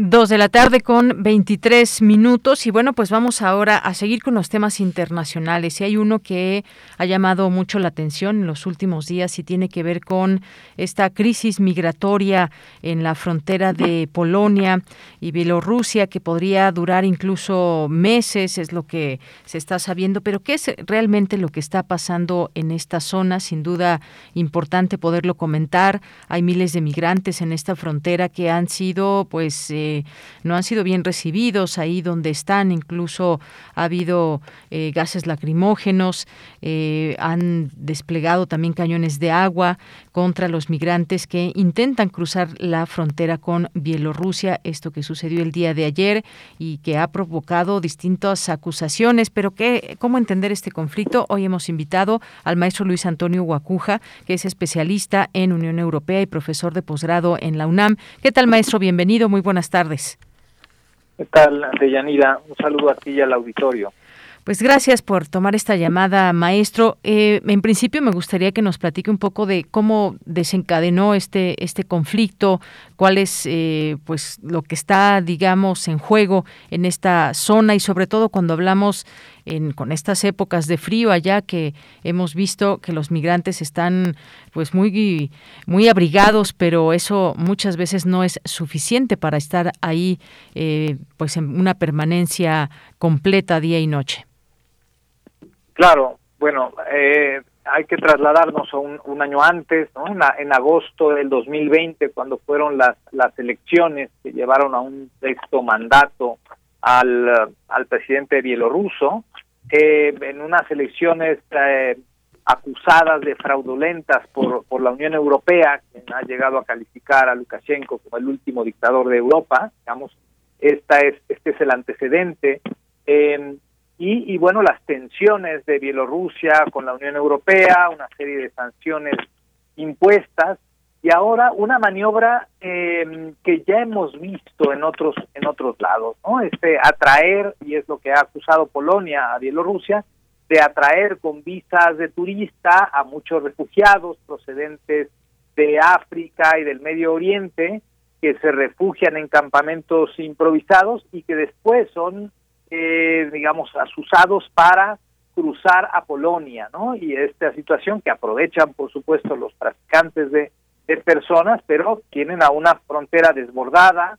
Eh, desde hace un par de semanas que se ha ido incrementando esto de manera muy importante y se dice que hay al menos cuatro mil personas que están ahí en, en, la frontera buscando refugio. Eh, la reacción de Polonia ha sido casi hasta de construir un, un muro, este, eh, alejar a los a, los migrantes y a estas personas que buscan eh, refugio y asilo, con incluso con gases lacrimógenos, con agua, en fin, en un momento como bien apuntas, ahora estamos, eh, se acerca el invierno de manera importante y tener a, tanta gente en, la frontera varada, pues se convierte en una crisis migratoria, en una crisis humanitaria que tiene estos tintes políticos que ya vimos hace unos meses cuando hubo estas tensiones entre España y Marruecos por haber dado, haber dejado entrar al líder del Frente Polisario a, que se atendiera porque eh, padecía COVID y la reacción de Marruecos fue igual abrir la puerta a los migrantes, causando una crisis en Ceuta y Melilla que podríamos igual comparar con este estos llamados que llegan a, por ejemplo, a los centroamericanos para que lleguen a, nuestro territorio, crucen o quieran cruzar hacia Estados Unidos, donde, insisto, las mafias de traficantes de personas aprovechan este, este tema que tiene estos tintes políticos también. Efectivamente, esos tintes políticos. Y lo que hemos visto también entre las reacciones es, por ejemplo, pues Estados Unidos y la Unión Europea han anunciado que preparan sanciones contra Bielorrusia porque no están convencidos de sus promesas de eh, que trabaja para que los migrantes en su frontera con Polonia vuelvan a sus países. Y esto, pues bueno, de alguna manera tensa esta eh, situación que hay ahí en esta frontera, este cruce, digamos, ilegal de la frontera que está prohibido y se arriesgan a distintas sanciones. Eso es algo de lo que también tenemos que mencionar y es lo que están señalando también los propios guardias fronterizos polacos que están ahí con megáfonos eh, y eso es lo que comentan a los migrantes que están agolpados en este eh, puesto de Bielorrusia y pues bueno, ahí están digamos un poco estas estas reacciones, pero que a final de cuentas está ahí este conflicto aún prevaleciendo. Sí, totalmente, porque además ha elevado la tensión de, también de una manera preocupante entre Polonia y Bielorrusia, que incluso se han amenazado con el uso de fuerzas armadas en uno y otro lado de la de la frontera. Eh, la todavía canciller alemana Angela Merkel ha tenido que mediar nuevamente ahora en el conflicto se ha acercado a Alexander Lukashenko para lograr un, acuerdo, para tener una mesa de diálogo entre Bielorrusia y la Unión Europea para atender esta crisis migratoria en la frontera con Polonia en un momento donde las tensiones también entre Polonia y la Unión Europea son muy fuertes. Recién se dictó otra resolución del Tribunal de Justicia que condena al gobierno polaco por esta eh, eh, falta de independencia en la que ha dejado al, al poder eh, judicial, que hace también unas, unas semanas eh, emitió una resolución, la justicia polaca, eh, que contradice los principios de, de, primacía en la, en la Unión Europea. Y en medio de estas tensiones, bueno, Lukashenko pues ha aprovechado, digamos, el distanciamiento entre Polonia y la Unión Europea para complicar aún más la situación en la frontera entre Bielorrusia y Polonia. Bien, incluso se habla, pues bueno, hay este enfoque que se da en distintos medios de comunicación, eh, por ejemplo, que es un nuevo, eh, un nuevo modelo de conflictividad entre países que busca alcanzar objetivos por medios que no son precisamente pacíficos, pero que tampoco cruzan el umbral de la violencia. Y entonces esta zona conocida como la zona gris de la conflictividad, un área de competición agresiva que se sitúa entre paz y guerra, existe desde siempre pero por razones geopolíticas y tecnológicas está adquiriendo en el siglo XXI nuevas modalidades, nueva intensidad, nueva peligrosidad. Y, y bueno, pues refiriéndonos a este tema de la frontera polaca que pues ha sido todo un tema que ha sido orquestado por el régimen bielorruso y ese papel eh, justamente que está desempeñando este eh, gobierno, pues en donde, donde lo situamos, teniendo en cuenta pues esta parte que no debemos pasar por alto, la parte humanitaria. Han sido, pues ya están armando estos campamentos y bueno, pues de momento no se ve una clara solución en todo esto. ¿Qué podría pasar o cuáles son los escenarios eh, venideros, maestro? Bueno, eh, esperemos que, se, se, dé lugar a estas mesas de diálogo en las que ha mediado Angela Merkel, ¿no? Eh, entre la Unión Europea y Bielorrusia. Es un tema complicado porque sí es la, la utilización de los migrantes a los que han engañado, incluso han engañado con, con vuelos para para llegar hasta Minsk y de ahí este, se les ha dicho que pueden cruzar a Polonia sin, problema, ¿no? Gente que ha pagado 10 mil hasta 20 mil dólares por estas travesías, algo que nos suena, suena familiar de este lado del Atlántico, pero vemos una preocupante utilización del fenómeno migratorio para inflamar una crisis eh, fronteriza y, y, provocar una crisis migratoria de manera artificial y, dolosa que, es muy preocupante, ¿no? Insisto, eh, se viene el invierno, las condiciones de estas personas, bueno, buscan siempre eh, mejores condiciones de vida y, eh, y habrá que atender, atender este fenómeno porque pues hay vidas en medio, familias, mujeres, niños que están atrapadas en esta situación provocada por un conflicto entre el gobierno de Bielorrusia y la Unión Europea que afecta eh, particularmente la frontera con Polonia. Efectivamente, y bueno, pues, por ejemplo, este medio, el diario El País, dice, líderes de la Unión Europea no han dudado en calificar la operación bielorrusa de ataque híbrido. Esta acción de Minsk es una variante evolucionada del uso de inmigrantes para crear problemas al adversario. Esta táctica, dice, se ha usado en el pasado, pero en este caso hay una sofisticación que consiste en la búsqueda activa de personas en países lejanos para los que Bielorrusia no es una vía natural de tránsito y algo parecido, dice, se lo compara con lo que hizo Marruecos en mayo, propiciando la llegada a Ceuta de miles de migrantes en pocas horas, pero en ese caso la logística no contemplaba acarrear personas desde países lejanos. Este, ¿Cómo ve este punto de vista, este enfoque que le da este diario? Eh, sí, eh, totalmente, ¿no? Hacemos referencia justamente a ese, a ese acontecimiento, este distanciamiento entre eh, eh Marruecos y la utilización de los migrantes también en este diferendo que tuvo con, con España, que ahora se ha trasladado a un tema energético por el tema del gas, pero que lo vemos, insisto, también en, en, en nuestra región, ¿no? De pronto vemos estas oleadas que coincidían con los discursos hace ah, unos meses en, la administración Trump y que de repente llegaban estas oleadas de, de, migrantes, eh, eh, insisto, aprovechando esto por las mafias que trafican con, personas. Entonces es una complicación. La, Unión Europea usa esos términos de amenazas híbridas eh, para estos y otros temas pero pues sí, es, son ah, maniobras, son maquinaciones eh, bastante perversas, ¿no? utilizando a, las personas como escudos humanos, como pretexto y al final como eh, pues eh, dejándolas en una condición de franca vulnerabilidad en una frontera compleja y además con las inclemencias del tiempo. Bien, maestro, pues yo le quiero agradecer que nos explique un poco de estos conflictos que se dan y aunque están lejos, nunca hay que perder de vista todo este tema donde pues también tiene que ver la parte humanitaria y entender esos eh, conflictos que pueden surgir entre las naciones. Así que muchas gracias, maestro.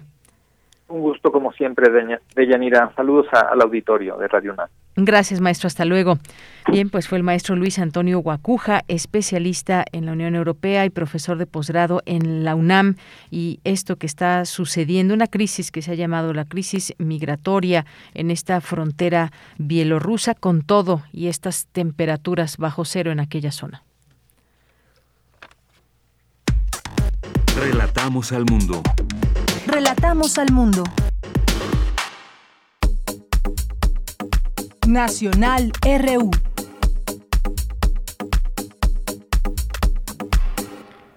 Dos de la tarde con 35 minutos aquí en, en algunos minutos las notas nacionales.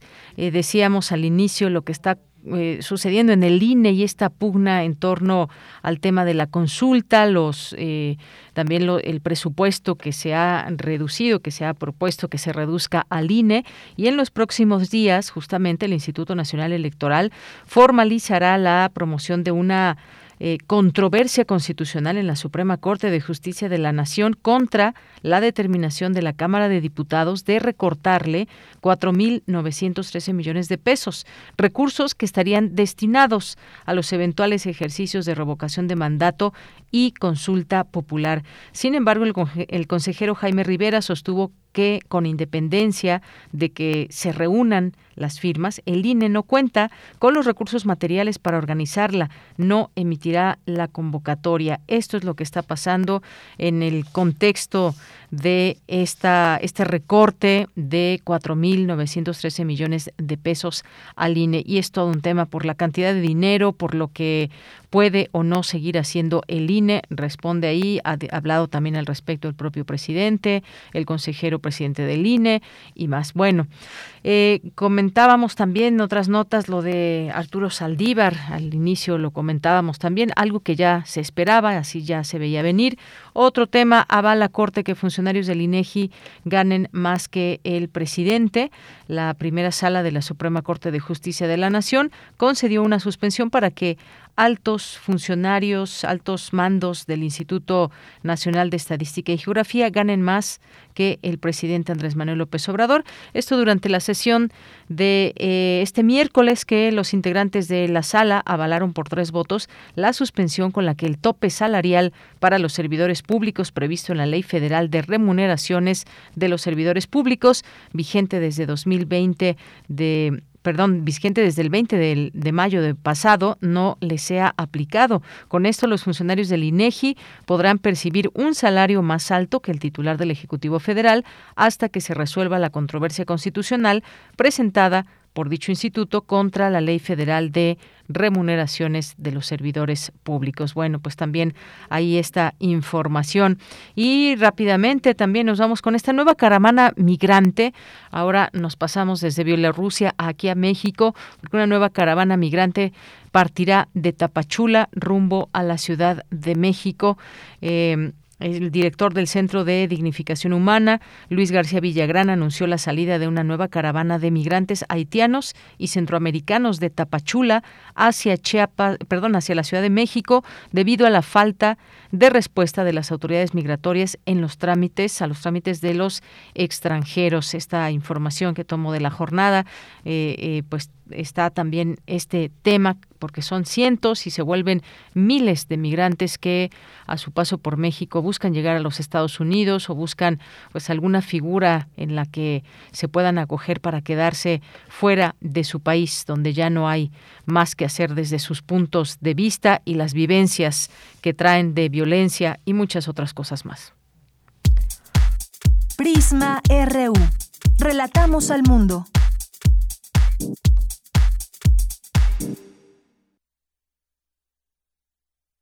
Bien, pues nos vamos ahora a esta sección con Dulce García de Ciencia y pues nos vamos con Dulce Conciencia.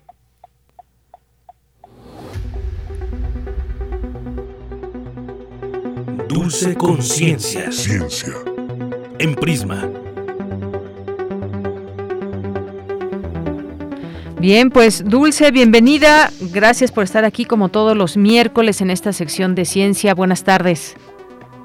Muchas gracias a ti, Deyanira, por el recibimiento tan bonito. Muy buenas tardes a ti, al auditorio. Deyanira, este viernes 19 de noviembre el Colegio Nacional va a realizar un homenaje luctuoso al doctor Mario Molina, que recordemos Deyanira desafortunadamente falleció el año pasado. Entonces vamos a aprovechar este homenaje para platicar un poquito sobre los aportes científicos que brindó el doctor a todo el mundo. ¿Qué, ¿Qué, te parece el tema? Muy bien, pues un vasto legado que deja Mario Molina, digno de comentarse y seguirse, por supuesto. Así es, Deyanira. Bueno, pues antes de pasar a esta entrevista, ¿qué te parece si escuchamos un poquito de información? Adelante.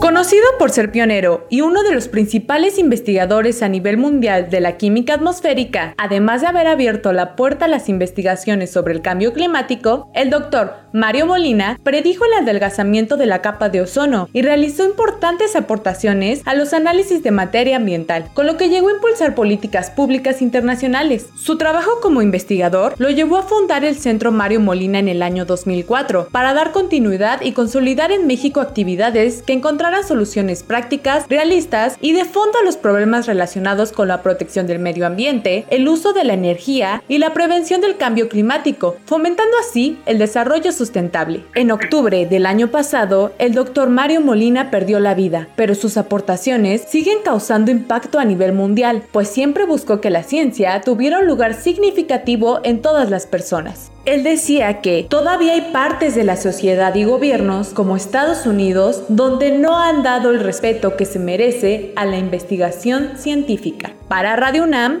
Isela Gama. Y bueno, pues para platicar sobre este tema, sobre este encuentro que se va a realizar en el Colegio Nacional, ya se encuentra en la línea la doctora Julia Carabias, quien es académica de la Facultad de Ciencias de la UNAM y también es miembro del Colegio Nacional. Doctora, muy buenas tardes, ¿cómo se encuentra? Hola, muy buenas tardes y muchísimas gracias por este espacio. Gracias a usted por tomarnos la llamada, doctora. Y bueno, pues está por demás decirlo, doctora, pero ¿qué, ¿por qué hacer un homenaje al, al doctor Mario Molina? ¿Qué es lo que todavía necesitamos saber sobre todo este aporte científico que él brindó al mundo? Bueno, eh, yo creo que la cápsula que ustedes prepararon es una cápsula muy completa y yo quisiera eh, añadir y señalar lo siguiente. El doctor Mario Molina pues con su fallecimiento que nos sorprendió y nos dolió muchísimo a todos, eh, dejó un enorme hueco, eh, pero también nos deja un, un legado muy importante y mucha responsabilidad y compromiso para seguir su trabajo. Eh, cuando ustedes comentan en este en esta cápsula que el doctor Molina predijo el adelgazamiento de la capa de ozono, es algo muy importante de señalar porque él lo que hace con sus investigaciones junto con el doctor Rowland es que eh, la investigación, el conocimiento científico nos pudo decir que eh, la mezcla de los clorofluorocarbonos eh, con el ozono descomponía la molécula. Entonces ellos se dieron cuenta que esto estaba ocurriendo a nivel de la atmósfera, aunque todavía no se había manifestado. Eh, no había todavía el evento de la ruptura de la capa de ozono estratosférico. Entonces ellos pudieron prever el tema. Con esta información levantaron la voz de alarma y estuvieron haciendo una gran cantidad de trabajo de convencimiento con tomadores del más alto nivel. Eh, estuvieron trabajando muy fuerte con legisladores en Estados Unidos, para que prohibieran los, los fluorocarbonados en muchos productos que se estaban utilizando, como eran los refrigerantes, de los aires acondicionados, de los propios refrigeradores, de muchos aerosoles, pero no estaban siendo tomados en cuenta y sobre todo porque había una eh, campaña muy fuerte de las empresas que se veían afectadas y los empezaron a descalificar a ellos como investigadores ellos no, no soltaron el tema, continuaron y lograron un cambio, que es el protocolo de Montreal, y gracias a eso, hoy la capa de ozono este, se está cicatrizando y para el año 2050 va a cambiar. Esto nos da muchas lecciones. Una de las lecciones se aplica ahora al cambio climático. Acabamos de terminar la cumbre de Glasgow, la, la COP26, y también hubo mucho lobbying de las empresas petroleras que tienen intereses en que el cambio climático no avance, eh, en el sentido de, de, las acciones para mitigarlo y para disminuir la dependencia con los combustibles fósiles, eh, sino que eh, están haciendo el lobbying de que esta es información que no es del todo confirmable. El doctor Mario Molina precisamente nos aportó toda esta parte de la ciencia incontrovertible de que el tema del cambio climático es un tema que estamos generando los humanos, que es parte de las formas de vida que tenemos y que estamos en una emergencia climática. Esa fue su última conferencia que dio en el contexto de Naciones Unidas eh, cuando estaba la Asamblea General en, en septiembre del 2020. Pocos días después, lamentablemente, falleció. Pero él insistió hasta el último momento con su conocimiento, pero también con la esperanza de que hay salidas, porque hay mucho que ya sabemos, sabemos qué hacer, pero falta la voluntad política para hacer las cosas. Creo que ese es el gran legado de Argentina que tenemos que seguir honrando y así lo vamos a hacer en el Colegio Nacional el día viernes eh, a las seis de la tarde, ya sea presencial o virtual. Ojalá el público que nos escucha nos pueda acompañar. Claro que sí, doctora, pues en una sola respuesta ya nos nos comenta absolutamente todo lo todo este aporte tan importante que brindó el doctor Mario Molina. Doctora, platicar un poquito sobre el encuentro, quién va a estar, qué qué temáticas se van a abordar. Eh, bueno, le comento que eh, lo, lo, pongo un poquito más amplio porque nosotros estamos en estos eh, tres días, el, inició el día de ayer, continúa hoy y sigue mañana, eh, precisamente un, eh, un ciclo de conferencias sobre la emergencia climática. Ayer vimos toda la parte de la ciencia que soporta el cambio climático y las negociaciones que hubo en Glasgow. Hoy vamos a ver el tema de los desastres que están vinculados a los fenómenos hidrometeorológicos extremos con la doctora Compani y el doctor eh, Zapata. Mañana vamos a ver los temas de financiamiento que se necesitan para lograr las acciones de cambio climático para cumplir con los acuerdos de París. Toda esta información pues va a derivar y es la puerta de entrada, digamos, al homenaje al doctor Mario Molina. Van a participar en este encuentro el doctor Sarucán, eh, el doctor eh, Eduardo Bárcena, eh, va a estar también un mensaje del señor rector Graue, vamos a tener un mensaje del ex, vicepresidente Al Gore, así como de el investigador eh, Pierre Lena, quien fue un colega y también fue un postulado eh, Nobel al, al, eh, premio de química. vamos a tener la voz de los jóvenes, de cómo se está trabajando con la niñez, con la juventud, con un programa de la CEP y de una organización que se llama Innovec eh, y vamos a escuchar a los jóvenes de la red de Renadicit.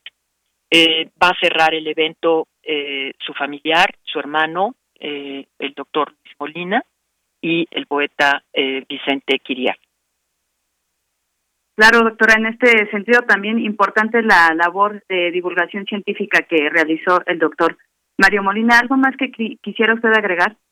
Pues solamente que la difusión de todos estos temas de la emergencia del cambio climático es súper importante para que podamos elevar la conciencia social, tener un cambio de actitud, eh, organizarnos, presionar a nuestros gobernantes para que tomen las decisiones correctas para combatir esta emergencia climática.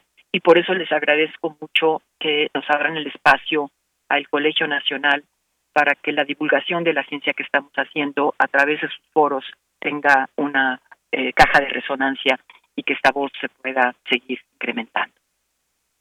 Pues muchísimas gracias, doctora, por, por esta invitación que extiende al auditorio para presenciar este homenaje al doctor Mario Molina y por toda esta información que nos proporciona.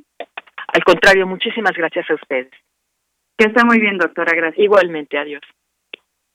Bueno, pues fue la doctora Julia Carabias, académica de la Facultad de Ciencias de la UNAM y miembro del Colegio Nacional. Ahí vamos a estar pendientes de este encuentro, de este homenaje luctuoso al doctor Mario Molina. Yo me despido, agradezco mucho su atención y los dejo ya nada más con una frasecita. Muy buenas tardes. Tienes una cita con un científico.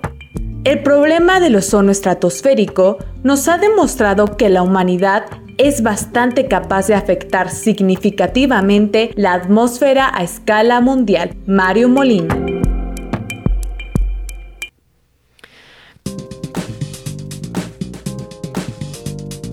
Cultura RU. Bien, pues nos vamos ahora a la sección de cultura en este miércoles con Tamara Quiros.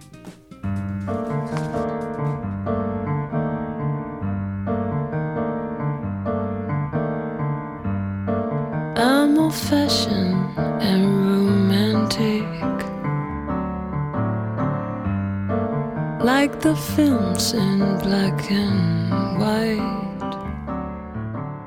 Deyanira, como siempre es un gusto saludarte y saludar a todas y todos los que nos escuchan a través de las frecuencias de Radio UNAM. Entramos a la información de hoy. Estamos escuchando de fondo Language of Love a cargo de la cantante argentina Karen Sousa. Como muchos de ustedes saben, Karen es una de las voces más icónicas y representativas del jazz y bossa nova a nivel mundial y próximamente se estará presentando en la Ciudad de México. Para tener todos los detalles nos enlazamos con Karen Sousa. Speak of love, I won't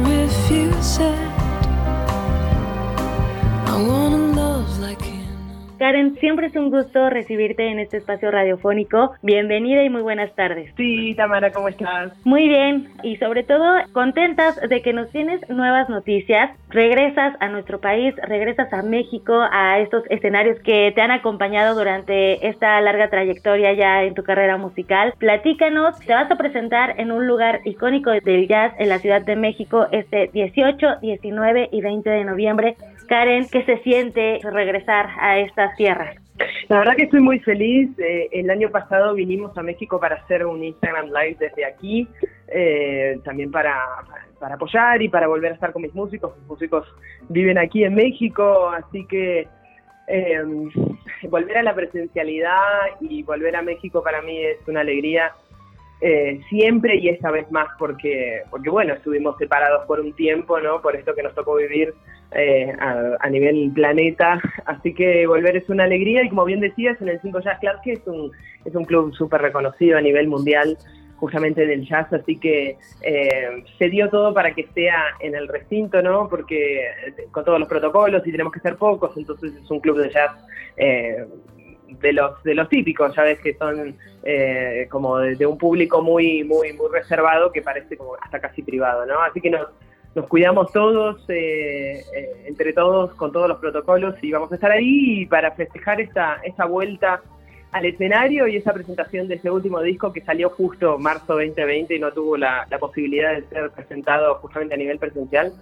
Así que muy contenta de, de estas tres fechas que tenemos en la Ciudad de México acá, como un reencuentro, un volver a vincularse, a encontrarse. Y ya te digo, son como fiestas privadas porque vamos a estar muy cerca, yo creo que va a ser muy interactivo para que la gente se, se pueda sentir, eh, nada, volver un poco al romanticismo, a la alegría, de volver a salir y, y- y pasar un buen rato, ¿no? Por supuesto. Oye, y hablando de estos reencuentros, de esta forma de, de hacer comunión a través de la música, a través del jazz, a través de tu voz y tu presencia, platícanos acerca de este material que además habla del amor. El amor tiene diferentes aristas, tiene también diferentes lenguajes precisamente. Platícanos de este material.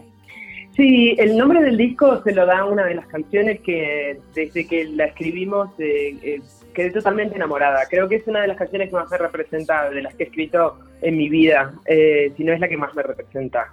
Language of Love es eh, letra y música muy cercana a, lo que yo siento y a lo que yo soy, ¿no? Entonces, eh, decidí que sea el nombre del disco y luego nos dimos cuenta conversando con, con Pamela Phillips Soldan, que es con quien escribo canciones, que by the way es la última letrista de Frank Sinatra, eh, Baby Nathan, que está ahora nominada al Oscar por su, contribución en Disney con la canción de la película Jingle Jungle, y Danny Thomas, que tiene más Grammys que, no sé, que lo que quieras.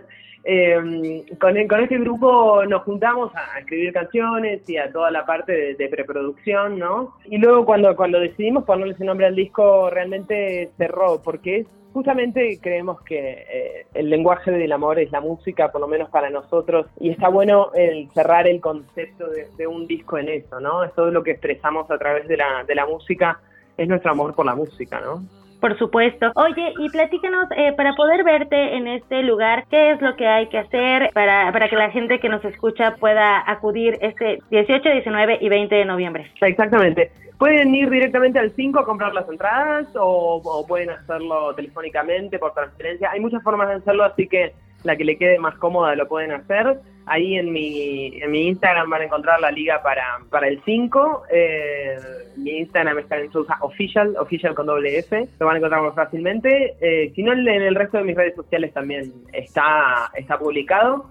Y bueno, la verdad que está muy fácil eh, acceder porque a la noche viste que el centro se descomprime y, y, está fácil acceder, justo la gente va para el otro lado volviendo a sus casas, así que es un horario muy tranquilo para distenderse ya estuve averiguando, hay, hay un, un, estacionamiento enfrente, digo, está todo dado para que la pasemos bien, todos los protocolos, vamos a hacer pocos eh, cada día, así que, eh, como te decía, van a ser para mí fiestas, reencuentros con el, con el público de una manera distinta, más, más romántica. Hay sorpresitas preparadas a, a, ese, nivel, ¿no? Para. Para recuperar un poco. Yo digo que después, después de la pandemia tenemos, tenemos que recuperar la, la, el, el hecho de vincularse de todas formas y me han escrito muchas parejas durante la pandemia que necesitan recuperar un poco ese jueguito.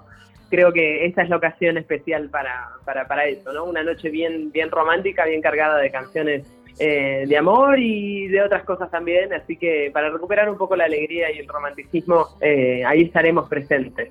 Sin duda, oye, este idilio justo, ¿no? Estas formas de poder contribuir a, al otro con la música. La música siempre es una buena compañía y Karen, quien te ha escuchado, lo sabe que tu voz es una buena compañía. Y pues nada, te agradezco mucho estos minutos para platicarnos acerca de esta presentación. También eh, me gustaría ya para finalizar, Karen, pues que nos platicaras un poco también cómo han sido estos, estos tiempos que corren. Ha sido un año y medio convulso en donde pues hemos buscado también otras formas de interactuar, de hacerlo a través de la virtualidad ya nos comentabas que te presentaste en México, bueno, viniste a México para una presentación digital. ¿Cómo ha sido esta parte, no? ¿Cómo desde tu trinchera, desde el jazz, cómo ha pegado la pandemia en diferentes aspectos a, a la música?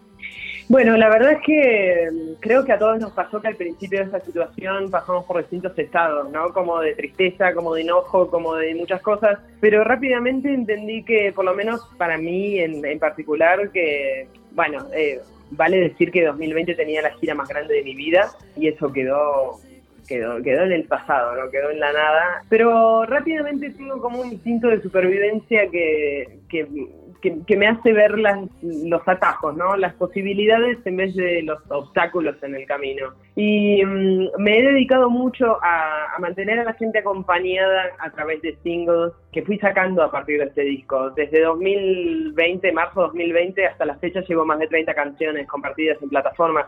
Es una barbaridad realmente. Eh, eh, y lo sigo haciendo y lo voy a seguir haciendo porque creo que a los lugares que no se puede llegar todavía, eh, a esos lugares hay gente que nos está esperando y que, y que quiere recibir música de alguna u otra forma, ¿no? Las plataformas han sido muy importantes y les estoy muy agradecida. Y a las redes sociales también para, para justamente este feedback, ¿no? Los comentarios y los mensajes directos de, de, la gente apoyando y también eh, agradeciendo por, por ese acompañamiento. Creo que fue un, un momento de, de agradecer, de, sentir, de, hacer análisis y de, y de acompañar y de apoyar aunque sea a la distancia. ¿no? Creo que la música, como vos decías, eh, cumple esa función. Claro. Karen, muchísimas gracias por estos minutos para platicar con el auditorio de Radio UNAM. Te deseamos mucho éxito en estas presentaciones. Todavía tenemos tiempo para reservar y para disfrutar de tu compañía. De verdad, muchas gracias. Muchísimas gracias a vos. Nos vemos pronto. Gracias.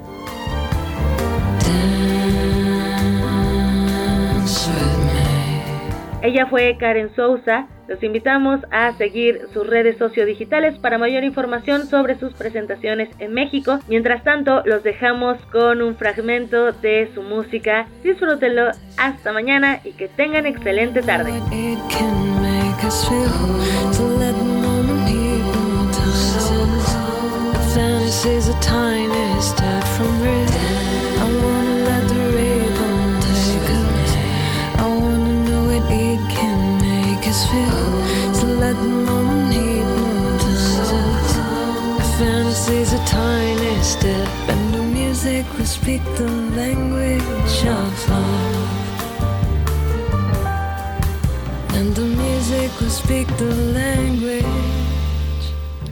Pues qué rica música y con esto nos despedimos. Gracias a todos ustedes que nos están escuchando. Los esperamos mañana en punto de la una de la tarde. Aquí saben que tienen una cita de una a tres de la tarde en la programación de Radio UNAM Prisma RU. Y gracias a mis compañeros, por supuesto, que hacen posible esta transmisión aquí en cabina, en la producción Rodrigo Aguilar, en la asistencia de producción Denis Licea, en los controles técnicos Arturo González. Y aquí en los micrófonos se despide de Yanira Morán. Los nos escuchamos mañana en punto de la una. Gracias, buenas tardes y buen provecho.